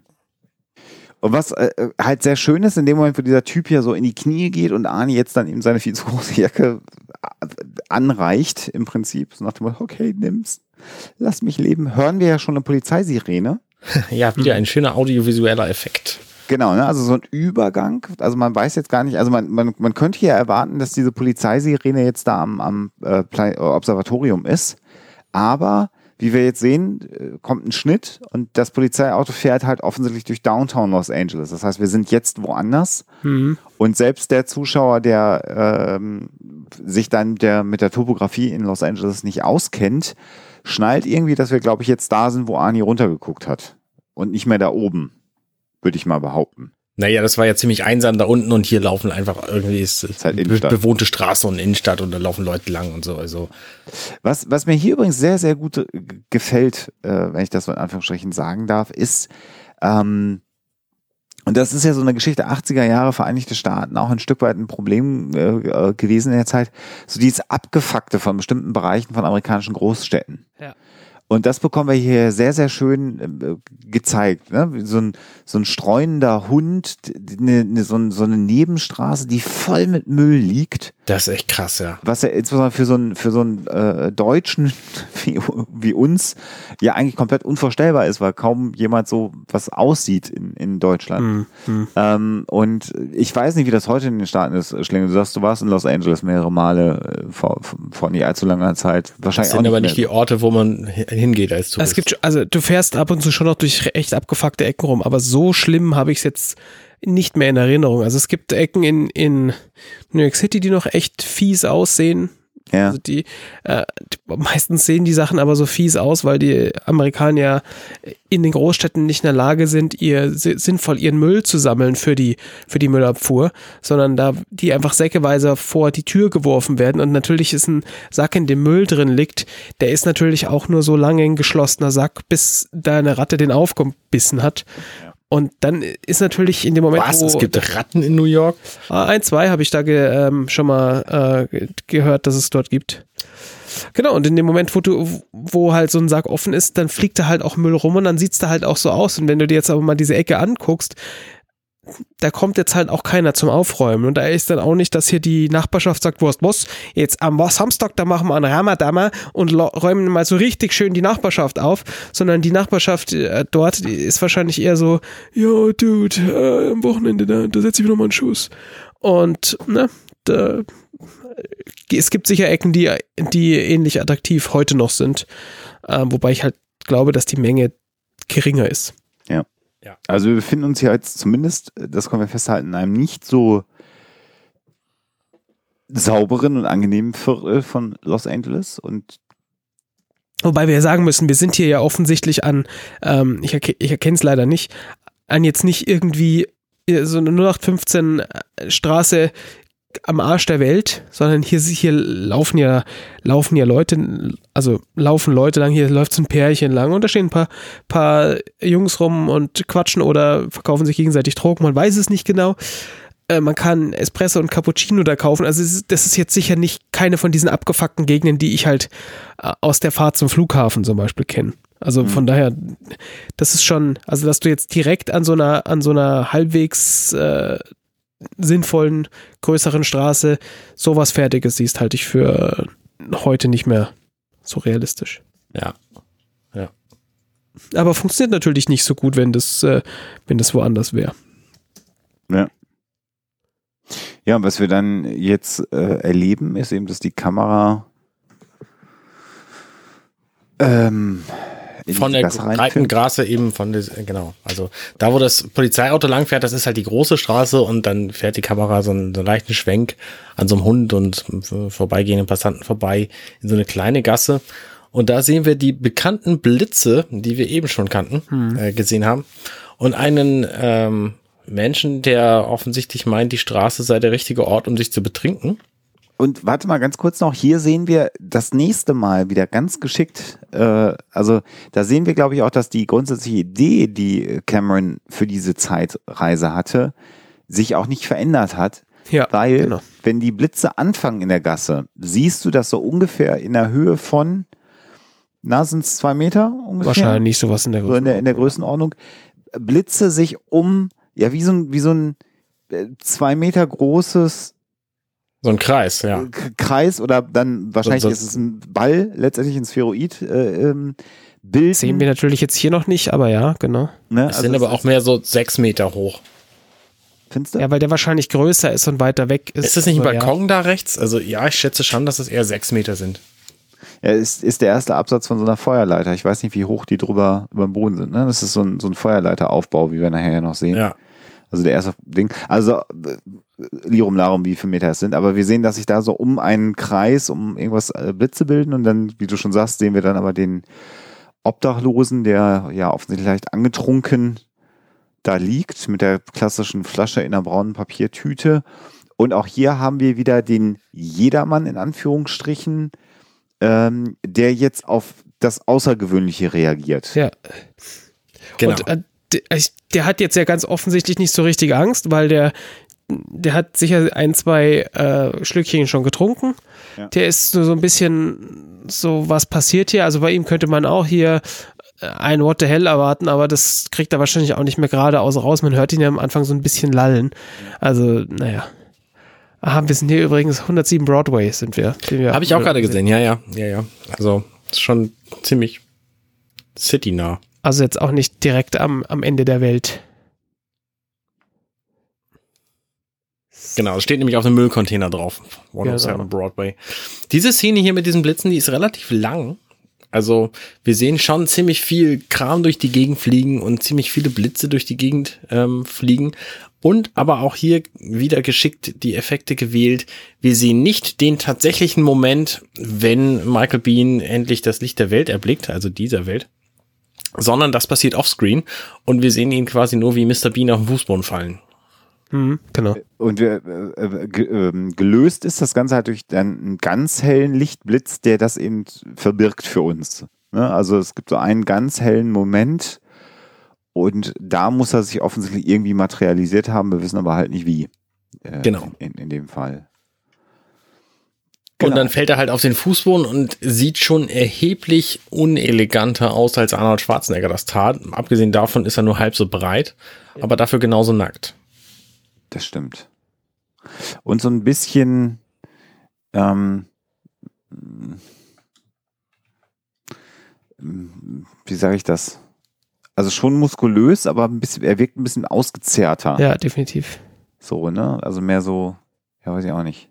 Und was man dann sieht, und das habe ich am Anfang immer erst falsch gedeutet, ist, als er sich dann so aufrichtet, so langsam, sieht man unter seinem linken Schulterblatt äh, Narbengewebe. Ja, Und ich habe immer gedacht, das wäre jetzt irgendwas von diesen Blitzen gewesen oder so. Und es wird ja erst hinterher in der Geschichte deutlich, dass das eben Narben aus dem Krieg in der Zukunft sind, die wir da Mhm. sehen, die sie ihm da drauf geschminkt haben, um einfach zu zeigen, dass er ein Soldat ist, der im Krieg gewesen ist. Und Ja. das ist aber hier schon in der Eingangssequenz, in seiner Auftrittssequenz mit bedacht. Das finde ich relativ spannend. Weil ich mich halt gewundert habe, also sein Auftritt ist jetzt ja komplett anders als der von Arnold. Arnold relativ elegant, knien, kommt hoch, guckt und er fällt halt irgendwie vom Himmel auf den Beton auf der Seite. Genau, und kommt erstmal hoch und macht und man denkt, was ist mit dem? Und man sieht diese Namen und denkt, irgendwas ist doch da jetzt komisch.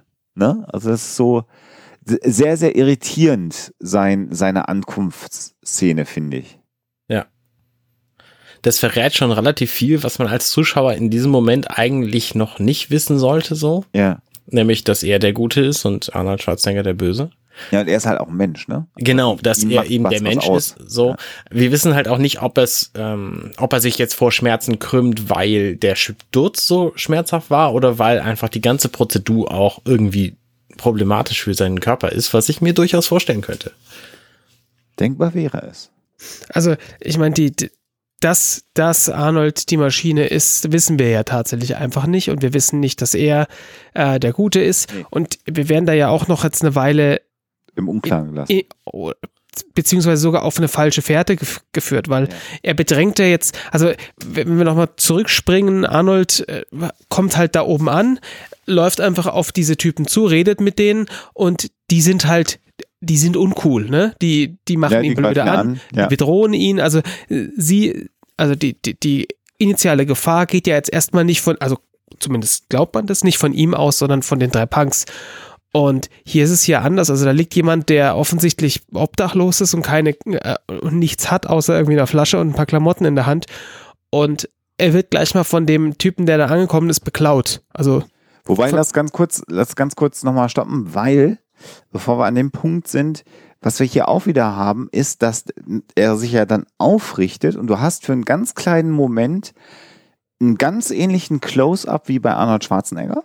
Also er ist ja im Moment still und die Kamera ist auf einem ga- ganz ähnlichem ähm, äh, Aufnahme, wie, wie es auf Arnold Schwarzenegger ist, als Arnold Schwarzenegger dann von links nach rechts guckt. Ja. Und er ist halt anders. Ne? Er hat Schmerzen, Ja, er, er, ja. er, er stolpert dann zur Seite und auch das ist nochmal anders. Also schon filmisch hätte es da jetzt ja irgendwie weitergehen können wie mit Arnold, tut's aber nicht, sondern er wankt dann so zur Seite weg Ja. und dieses, dieses Scannen kommt hier halt nicht, obwohl die Ausgangssequenz quasi gespiegelt ist. Das Mhm. finde ich auch nochmal ganz interessant. Genau. Und dann geht er halt so, so ein bisschen zur Wand und zeigt nochmal richtig schön seine Plastiknarben. äh, Genau. Damit wir die Also- auf jeden Fall gesehen haben. Genau, also zwei Stück auch dann irgendwie offensichtlich, ne? So Ja. sieht man jetzt sogar wahrscheinlich so Einschüsse oder was das darstellen soll, ne? Keine Ahnung, weiß man nicht. Und wir sehen natürlich auch in dieser Sequenz, dass er jetzt auch kein, äh, kein Typ ist, der äh, in seiner Freizeit grundsätzlich immer mit einem Bier auf dem Sofa liegt. Genau. Sondern Und was wir dann, was wir dann haben, er fängt dann ja an, so loszulaufen. Also er hat irgendwie sofort den Gedanken, hier muss ich jetzt weg. Äh, so ganz leise wie der Brad Fidel, der so mit Keyboards reinkommt, ne? Mit so Mhm. etwas tieferen, äh, tieferen Keyboard-Sounds, die so etwas treibend reinkommen. Also das ist schon, schon ganz cool. ja, ja, in der Tat. Ja, dann läuft er eben jetzt auf den, auf den Obdachlosen darauf zu, der ihn halt leicht angetrunken fragt, hey, hast du auch gerade ein richtig helles Licht gesehen? Und wir erfahren ja gar nicht die Antwort, sondern der nächste Szene ist dann, wie ein Polizeiwagen Los Angeles vorfährt. Und man sieht, Die wie er gehen einfach- Hose anzieht. Wir gehen einfach davon aus, dass er sich sehr lange, sehr philosophisch mit diesem Menschen unterhalten hat. Und ihn davon Ob- überzeugt hat, ja, dass er ihm genau. seine Hose gibt. Richtig. Nein, er hat ihn natürlich einfach die Hose geklaut, was ein ziemlich ähm, interessanter Move ist, weil er natürlich zum einen jetzt keine Unterhose trägt und zum anderen ähm, frage ich mich, wie das, wie das physikalisch vonstatten gegangen ist, weil dieser Typ war ja offensichtlich relativ besoffen, weil der hat ja den Satz kaum rausgekriegt. Ja. Und ähm, er hat sich gedacht, äh, ich brauche die Hose dringender als du, gib sie mir einfach. Und äh, Schräg, ja, ja. ist schon eigenartig. Der Film passiert dann halt auch da wieder in deinem Kopf, ne? Das ist auch eine gute ja. Verdichtung Ja, äh, der genau. Geschichte einfach, ne? Also Ja. das ist halt Hollywood, ne? Es funktioniert in dem Moment, wo du es schnell siehst, verstehst du, was passiert ist. Und interessanterweise ist ihm jetzt ja sofort die Polizei auf den Fersen. Das hat ja Arnold Schwarzenegger nicht gehabt, sondern das war ja irgendwie unter Ausschuss der Öffentlichkeit. Hier sehen sie ihn gerade, wie er sich die Hose anzieht und es ist klar, da ist was schiefgelaufen. Und der Obdachlose weist dann den Polizisten auch nochmal darauf hin, dass der Hurensohn ihm seine Hose geklaut hat. Also man muss natürlich sagen, die, der Ankunftsort von, vom Terminator ist natürlich deutlich klüger gewählt als der als der hier, weil äh, wir sind hier natürlich einfach mitten in der Stadt und die, die, ich meine, der Opening-Shot des, die, äh, dieser, dieses, dieses Teils der, der Story, der fängt halt an mit einer, mit einer Polizeisirene und einem Polizeifahrzeug, ähm, weist halt auch nochmal darauf hin, es gibt hier eine Präsenz von Polizei, äh, ne, eins, eins und eins bedeutet, dass da vielleicht Polizei ist, wenn man, äh, wenn man sie braucht. Ja. Ja. Genau. Da steht ja auch auf dem Auto dann direkt drauf. Also to care and to protect ist ja der, der Witz aus Terminator 2 übrigens. Ähm, steht ja auf diesem Auto, also steht ja im Grunde auf allen, äh, auf allen Polizeiwagen in den USA damals drauf. Und äh, deswegen haben wir natürlich jetzt auch die Vermutung, dass er möglicherweise der Böse ist, zumal er jetzt ja auch eine böse Tat begangen hat. Ja, und abhaut, ne? Ja, genau.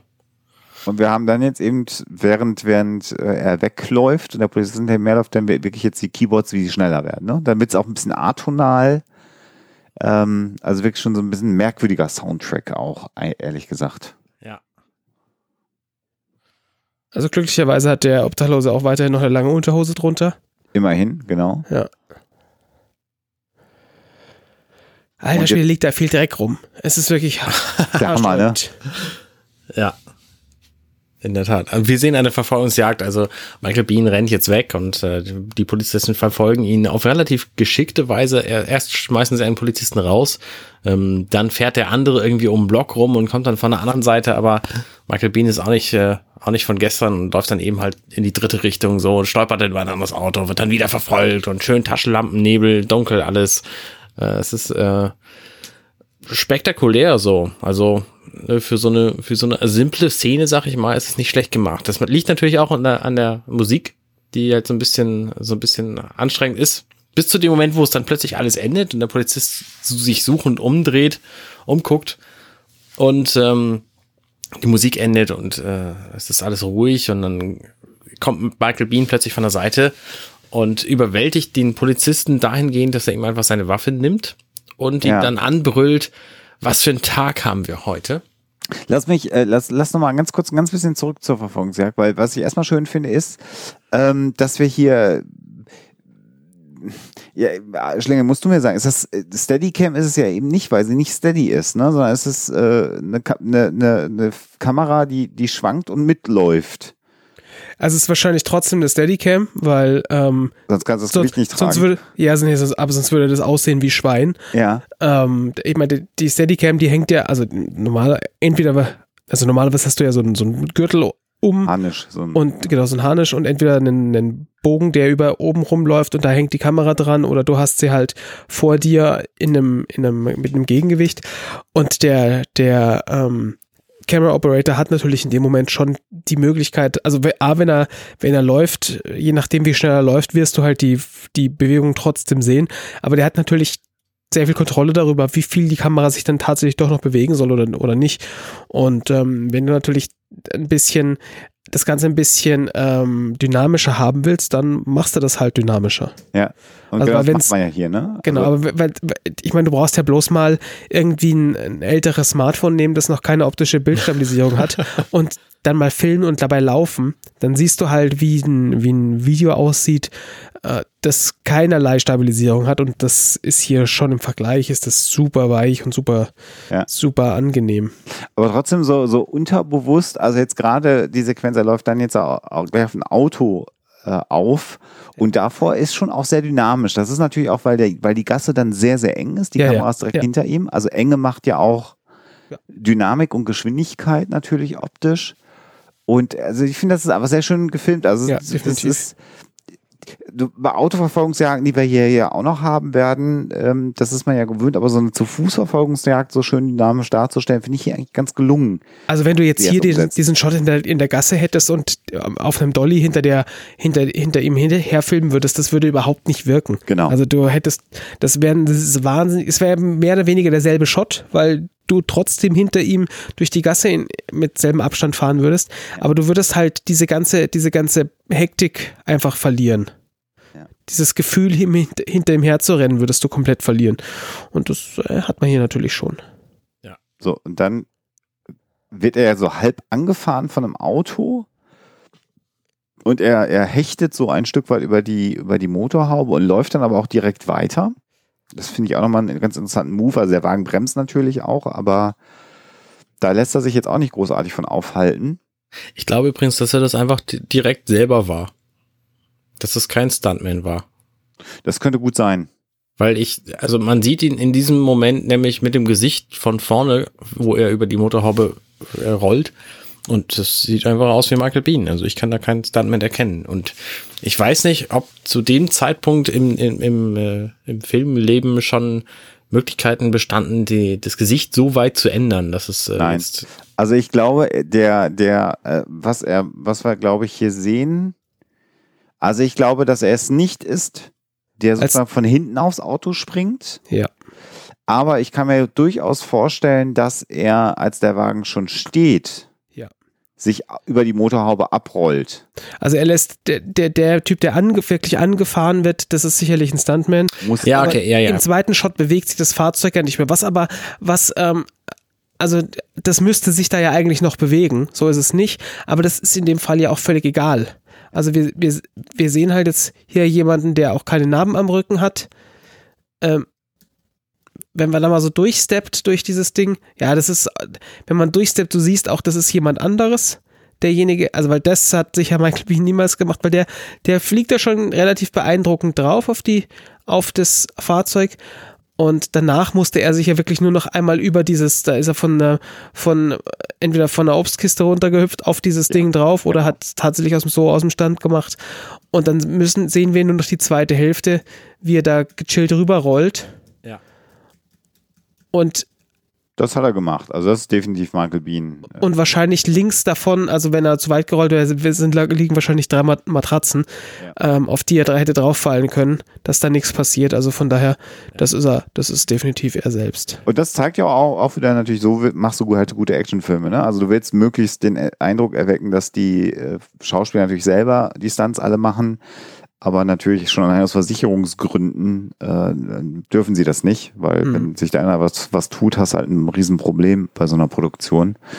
Insofern, die zweite Hälfte wird er gemacht haben und natürlich war er auch relativ fit. Gibt's mal nichts. Definitiv. Ja. Aber ich meine, das, das ändert ja grundsätzlich nichts, aber ähm, es ist ja immer die eine Sache, dass, dass, dass, dass sich keiner von den Hauptdarstellern erstmal verletzen darf, weil das teuer ist und gefährlich und so weiter und so fort. Aber in dem Moment, wo sich natürlich am Set einer von den Hauptdarstellern verletzt, steht halt die Produktion im schlimmsten Fall. Ja, Und das genau. bedeu- Und das bedeutet ja nicht, dass der Film äh, unbedingt teurer wird, aber das bedeutet im Umkehrschluss ja, ähm, dadurch wie die wie meistens da so die Verträge mit den mit den äh, Mitarbeitern ist, in dem Moment kriegen die keine Kohle mehr. Weil die kriegen halt ähm, Wenn sie arbeiten, Tag, Geld. Tag zu Tag oder Woche zu Woche kriegen die ihre Schecks für die Zeit, die sie gearbeitet haben. Und wenn sie dann halt sagen, na, wir müssen jetzt zwei Wochen Pause machen, dann haben die halt zwei Wochen lang nichts zu tun und werden aber halt dann auch für zwei Wochen nichts bezahlt. Und äh, da hat natürlich niemand Bock drauf. Ähm, deswegen ist es auch ganz oft so, dass die, dass die, so, dass Filmcrews das gar nicht geil finden, wenn so die, die Schauspieler sagen, ich mache meine Stunts selbst.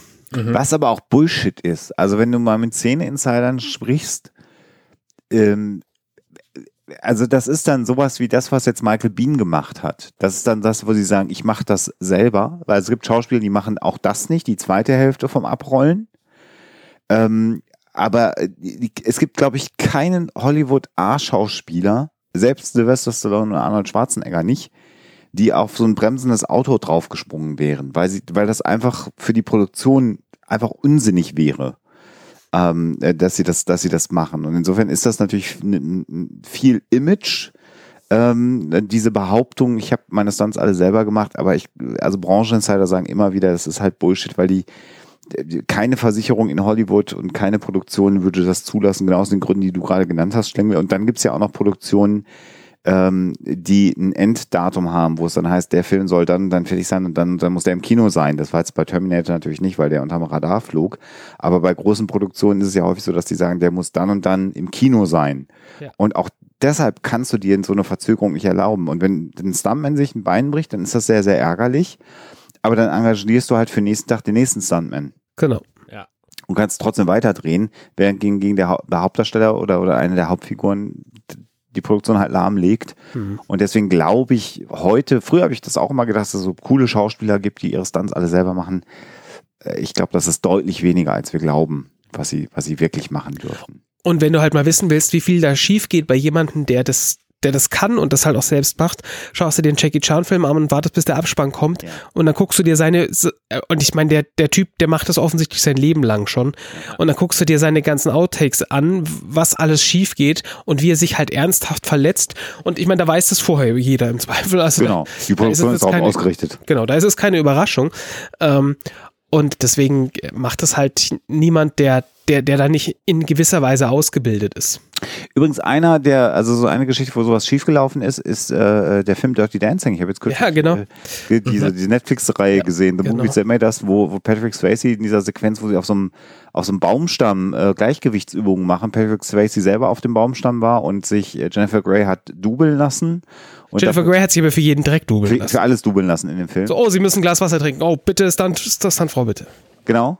Und äh, aber Patrick Swayze ist tatsächlich von diesem Baumstamm runtergefallen, hat sich da auch erstmal ordentlich bei wehgetan und das war dann für die Produktion auch ziemlich scheiße. Und er war ja grundsätzlich eh schon ein bisschen angeknackst, so beinmäßig. Also von daher insgesamt nicht so cool. Und da, da auch wieder, das fand halt dann die Crew nicht so geil. Genau. Also wenn du Glück, also um, um das, um das vielleicht noch abzuschließen, wenn du Glück hast, äh, ist die Crew halt flexibel genug, um zu sagen, okay, wir drehen halt jetzt mal erstmal Dinge, wo wir halt die Person nicht brauchen. Aber ähm, äh, naja, die, die das, das ist halt, das ist halt auch Glückssache, sag ich mal. Genau.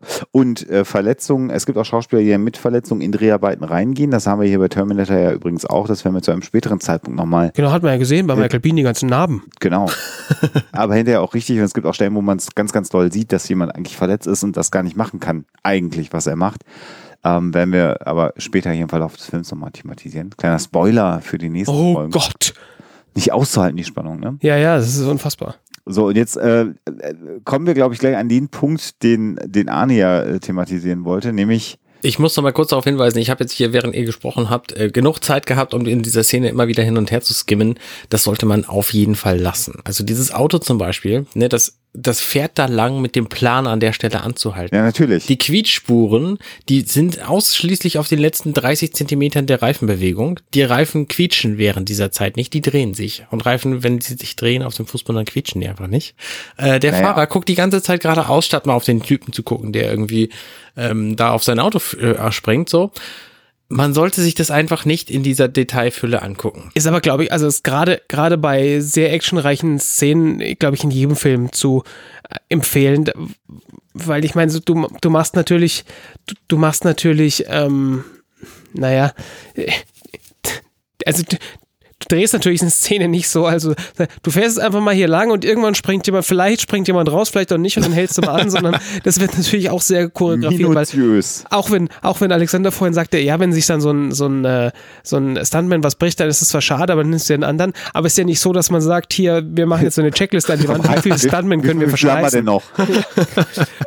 Genau. Genau. Natürlich ist das auch ärgerlich und das will auch natürlich keiner. Ja. Und Stuntmen sind natürlich sehr stolz darauf, dass sie sich nicht verletzen in ihrem Job und planen das natürlich alles. Und das ist genau wie du sagst, Anne. Vor allen Dingen bei so einem leicht, äh, so ein bisschen feucht wirkt es ja auch. Also Ja. quietschende Reifen hinzukriegen und gerade mit so amerikanischen Schlitten irgendwas Quietschendes hinzubekommen, ist nahezu unmöglich, weil diese amerikanischen Autos gerade auch aus der Zeit die haben ja gar nicht so viel Kraft auf die Straße gekriegt, als dass er irgendwas hätte quietschen können. Also das ist, und die sind ja so weich gefedert. Also das, dieses Quietschgeräusch ist halt auch so eine, genau so eine Hollywood-Konvention wie das, wie das Schwert, was, was ein Geräusch macht, wenn du es in die Scheide steckst.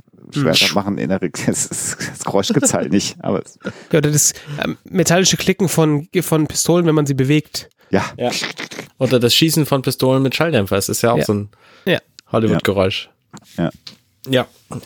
Okay, kommen wir weiter zu der Szene, von der ich gerade sprach. Genau, also er biegt dann irgendwann in so eine, so eine Nebengasse ab, der Polizist sucht ihn und dann kommt das, was du sagst, nämlich, dass er den Polizisten anspringt. Quasi. Das übrigens äh, finde ich sehr schön nochmal kurz vorher so eine, so eine, so eine Entschleunigung. Ne? Also wir waren gerade bei der großen Dynamik. Genau, Äh, ja. Michael Bean biegt dann ab. Polizist kommt hinterher in diese andere kleine Nebengasse und dann ist das Tempo ein deutlich anderes plötzlich, ne? Ja, genau, genau. Das habe ich ja vorhin auch schon, äh, schon erwähnt. Ähm, es gibt ja auch plötzlich so einen Ambient-Sound, den wir vorher überhaupt nicht bemerkt hatten, wenn er denn da war. Also es ist schon, schon plötzlich schwingt es für so ein paar Sekunden in so ein Horror-Movie, wo dieser Polizist einfach nicht weiß, was ihn erwartet. Das ist alles irgendwie gruselig und dunkel Ja, und, ja. und ein bisschen äh, Also- spärlich beleuchtet. Und dann haben wir natürlich auch diesen Horror-Effekt, wenn Michael Bean ihn anspringt. Genau, Äh, typische- ich möchte vielleicht an der Stelle auch, auch tut es mir wirklich leid tut, Anne, nochmal zurückspringen äh, ein bisschen.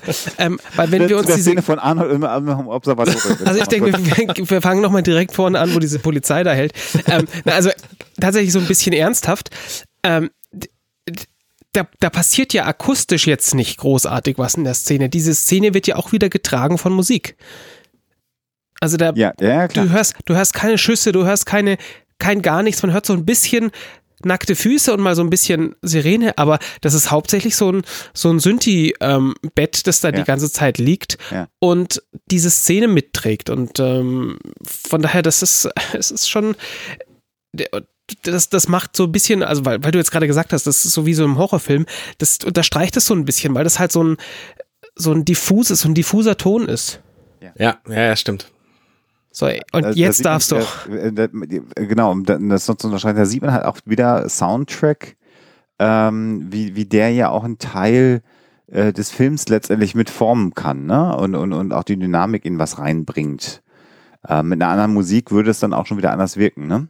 Ja, natürlich, selbstverständlich. Also du hörst ja tatsächlich schon so ein paar Geräusche, die du eben auch vermuten würdest. Also wenn er zum Beispiel auf dieses Auto fährt, das Auto quietscht so beim, beim Draufspringen und äh, er macht halt auch ein Geräusch in dem Moment, wo er auf das Auto fällt und dann, dann läuft er irgendwie später gegen eine Tür und die macht halt auch so ein metallisches Scheppern so. Also das sind die Sachen, die du hörst. Aber Der, der ganze Rest, irgendwelche Umgebungsgeräusche, Fuß, Laufen, Stöhnen, irgendwas ist alles nicht da. Ja, Genau. genau, genau. Ja. So, dann kommen wir Und dann Dann jetzt, hören diese wir. Horrorszene. Also wirklich, das geht aber gar nicht. genau, der Jumpscare, Auf geht's. ne? so, so heißt es, ne? Genau. Ähm, wie er ihn Ich wollte nochmal zu, zu, zurück zu der Szene, wo am Anfang in der Zukunft, nein, Wo dieser Text. So, und dann ringen, ringen sie miteinander. Ich ignoriere dich jetzt einfach. Und der Polizist schießt ja auch noch. Und, Stimmt, äh, der schießt ja auch noch. Das ist natürlich auch so ein typisch amerikanisches Ding, dass der Polizist einfach sofort losschießt. Wissend, dass die Pistole völlig in die falsche Richtung äh, zeigt und er möglicherweise einfach irgendjemandes Wäsche gerade durchballert. ja. Und äh, nach dem Schuss entwindet ja der halbnackte Typ ihm die Waffe Mhm. und bedroht ihn mit der Waffe und fragt so leicht, wahnsinnig, könnte man meinen, zumindest voll mit Adrenalin äh, vollgepumpt, was für einen Tag haben wir. Also du gehst ja eh davon aus, dass er wahnsinnig ist. Ich meine, der Typ hat gerade einem Obdachlosen die Hose geklaut. Also der, und dann äh, hat sie angezogen, was ist, es ist wirklich die widerlichste Hose der Welt, die ist vollgepisst oder vollgeschissen. Du siehst es ja am Anfang, also zumindest ist sie nass, wie auch immer. Äh, Vielleicht auch nur, weil der Obdachlose im, in, in in der Feuchtigkeit saß. Äh, Und dann rennt er davon vor der Polizei, nimmt ihm die Waffe weg und dann, ja klar, der ist, der hat nicht mal alle Schrauben locker. Der hat doch alle Schrauben locker. Genau. Und dann sagt der Polizist natürlich so leicht irritiert, wir haben den 12. 12. Mai, Donnerstag. Und ihr? Genau. Welches Jahr? Ja. Und, und die Aussage des Polizisten ist dann sehr ähnlich dem, was, was der Müllwagenfahrer am Anfang gesagt hat. What? Im Original Ja. zumindest. Und äh, Kai, also der, der Typ sieht dann, wie das Polizeiauto kommt und noch ein zweites Polizeiauto, also sie scheinen ihn einzukeilen und ist dann in der Lage, eine Tür, die mit einem vorhängeschlossener Kette verschlossen ist, einfach aufzubrechen. Ja, das ist ein bisschen, ein bisschen wild. Vielleicht war das also relativ unwahrscheinlich dafür in Anbetracht dessen, dass es, dass es irgendwie der Hinterhof, äh, der Asi-Hinterhof ist mit äh, eimerweise Müll. Also man könnte ja glauben, oh, vielleicht ist die Kette einfach nicht richtig eingehängt. Ähm, äh, scheint aber nicht der Fall zu sein. Ähm, weil es ist ja dann doch irgendwie so ein Department Store. Ja. Naja, und dann sagt der Polizist noch, gibt seinen Kollegen den Hinweis, let's go, he's got my gun. Und ich glaube, ich glaube, den Rest dieser ganzen Verfolgungsjagd machen wir beim nächsten Mal weiter, oder?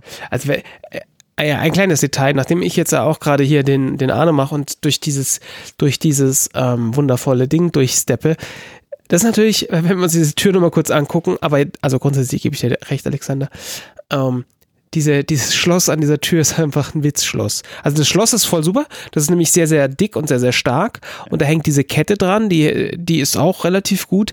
Aber das hängt halt einfach an dem kleinsten Haken der Welt hängt es ist der ist in dieser in diese Tür reingeschraubt Ja. und da hängt das Schloss dran also wahrscheinlich wäre das kein Problem sich einfach gegen diese Tür zu lehnen und dieser Haken würde aus dieser Tür rausreißen oder sich aufbiegen und genau das passiert wahrscheinlich ähm, vielleicht ist aber sonst noch irgendwo eine Sollbruchstelle da eingebaut, dass, dass das einfach, dass das aufgeht, weil das ist ja, ist ja tatsächlich ein Take, wo Michael Bean diese Tür aufschiebt Ja. und da löst sich die Kette, die Kette von sich selbst, also da, die ist da wahrscheinlich einfach nur mit, mit irgendeinem dünnen Faden angeschra ange, nee, damit sich diese einfach löst und dann muss ja offensichtlich die, das Ding aus der Tür rausreißen, weil er schiebt sich ja einfach durch und dann löst sich die Kette vom, von der Tür ab. Also die Kette, die ist rein optisch, also die, das ist eine typisch amerikanische Kette. Das sieht äh, voll, voll gut und voll äh, stabil aus, ist aber alles nur ein schlechter Witz. Und es ist halt Actionfilme, Actionsequenzen darf man sich einfach nicht Ja, ja, genau. langsam angucken. Wie schon gesagt. Aber äh, also äh, wir sind jetzt ja in Minute neun so gerade angekommen äh, des Films und äh, im Grunde genommen insbesondere diese Sequenz mit mit dem zweiten Menschen, der durch Blitze ankommt, ist ja im Prinzip eine sehr sehr dynamische Sequenz, die man natürlich nicht in in dieser ähm, Ausführlichkeit analysieren darf, sondern wenn du im Kino sitzt oder zu Hause sitzt und dir das anguckt, ist das eigentlich schon schon relativ mitreißend und Ja, definitiv. glaubt Also alles. die Schnitte sind ja auch relativ, die also sind sehr schnell. Also dieses Aufmachen der der Tür, das sind ja keine, das ist ja keine Sekunde oder vielleicht Nee, zwei. genau. Und dann ist das völlig okay, weil zack, zack, zack, zack, zack, du springst halt von einem Ding in dem anderen, du hast halt ein schnelles Pacing da drin und und Du, du, du nimmst ja so ein bisschen das Adrenalin mit, so was passiert denn da überhaupt und, und äh, alles, alles äh, ja aufregend, also da, zur damaliger Zeit sicher noch deutlich aufregender, als das heute ist, wenn man sich den Film anguckt, weil der funktioniert natürlich anders heute, wobei er immer noch sehr gut funktioniert, muss man natürlich Mhm. ehrlich sagen. Ähm, aber es ist, hält ja niemand im Kino das, das Bild an und guckt, sagt dann, ja, Entschuldigung, aber das macht überhaupt keinen Sinn hier. Können wir das nochmal zurückspulen? Das äh, habe ich da was gesehen. Ja, genau. Gibt es natürlich auch Kinozuschauer, die das können, tatsächlich, und die das machen, aber die haben dann ja auch in der Regel meist nicht so viel Spaß an Filmen. Ja, das stimmt. Die haben dann auch ein Kino für sich alleine und die Leute, die da sonst so mit drin wären, die würden das auch nicht gut heißen, wenn jemand Genau. Ja. zurückspult. Ja, Genau. definitiv. Ich glaube, da sind Ja, viele gut. Ehen dran zerbrochen an solchen. Na gut, lassen wir das. Ja, also, weißt du, und da hat man dann wieder den Vorteil, dass wenn man sagt, äh, meine Frau fände es nicht so geil, dass man sagt, hm, vielleicht finde ich zwei andere Idioten, die sowas, so einen Scheiß mitmachen wollen. Und dann setzt man sich virtuell zusammen und äh, guckt sich virtuell zusammen einen Film an und sagt, nehmen wir das doch mal auf. Es gibt sicher noch ein paar Bescheuerte, die sowas, sowas sich auch noch runterladen und nachträglich anhören würden. Wobei wir Ähm. niemals unsere Hörerinnen und Hörer als bescheuert bezeichnen würden. Ein bisschen sagen, schon, aber auf hast du eine denn jetzt gute gerade Art hier beleidigen wollen? Also das äh, funktioniert ja, so ja, auf ja. diese Weise jetzt nicht. Genau. Ja, damit sind wir auch schon in Minute neun angekommen. Ihr merkt, wir sind rasend schnell in diesem äh, James Cameron Podcast, der uns ja bis in unsere eigene Rente begleiten wird, wenn wir Ja, all seine ja. Filme durchgesprochen haben. Äh, Dich zumindest, ja. Äh, also bei mir definitiv wird das so sein. Äh, aber ich glaube, das ist ganz gute Sollbruchstelle. Und dann können wir nächstes Mal Abenteuer im, im, äh, im, im Warenhaus, im Ja, Kaufhaus. ja, ja. Sollbruchstelle darfst du im, äh, im Zusammenhang mit Basti nicht erwähnen. So, So. ja, genau. Das ist, ist, ist, äh, Der selber ein halber Terminator inzwischen. ist. Korrekt. Korrekt. ja, ähm, schön, dass ihr alle dabei wart. Schön, dass ihr zugehört habt, liebe Zuhörer. Ich würde sagen, wir hören uns einfach das nächste Mal. Nächsten Monat, Zuhörerinnen. liebe Zuhörer. Ich, das war, äh, das war das äh, neutrale Plural. Zuhör Neutral. Zuhörix. Ich habe mal, ich weiß gar nicht, das muss ein österreichischer Kabarettist gewesen sein, der hat irgendwann mal vorgeschlagen, dass man alles mit X versieht am Ende. Zuhörix. Das ich finde, Ei ist die schön. schöne, schönere äh, Plural. Zuhörei? Ja. Zuhörei. Ne, da finde ich X schöner. Nee, nee, nee, nee, nee. Asterix, äh, nee. Ich halte übrigens äh, völlig mit Absicht meinen, meinen Mund. Das ist auch gut so. Einer, einer muss ja auch neutral bleiben. Das ist gut. Ah, das, muss, das wird jetzt nicht besser. Wir lassen einfach aufhören. Anne, moderier ab. Ja, okay. Also, bis zum nächsten Mal. Ciao, ciao. Auf Wiedersehen. Hey, ich bin Arne und das war Werketreu James Cameron. Wenn euch dieser Podcast gefällt, dann unterstützt mich doch ein wenig. Ich schneide, produziere und hoste diesen und weitere Podcasts wie auch andere Projekte im Netz. Informationen, wie ihr mich unterstützen könnt, findet ihr auf companion.net.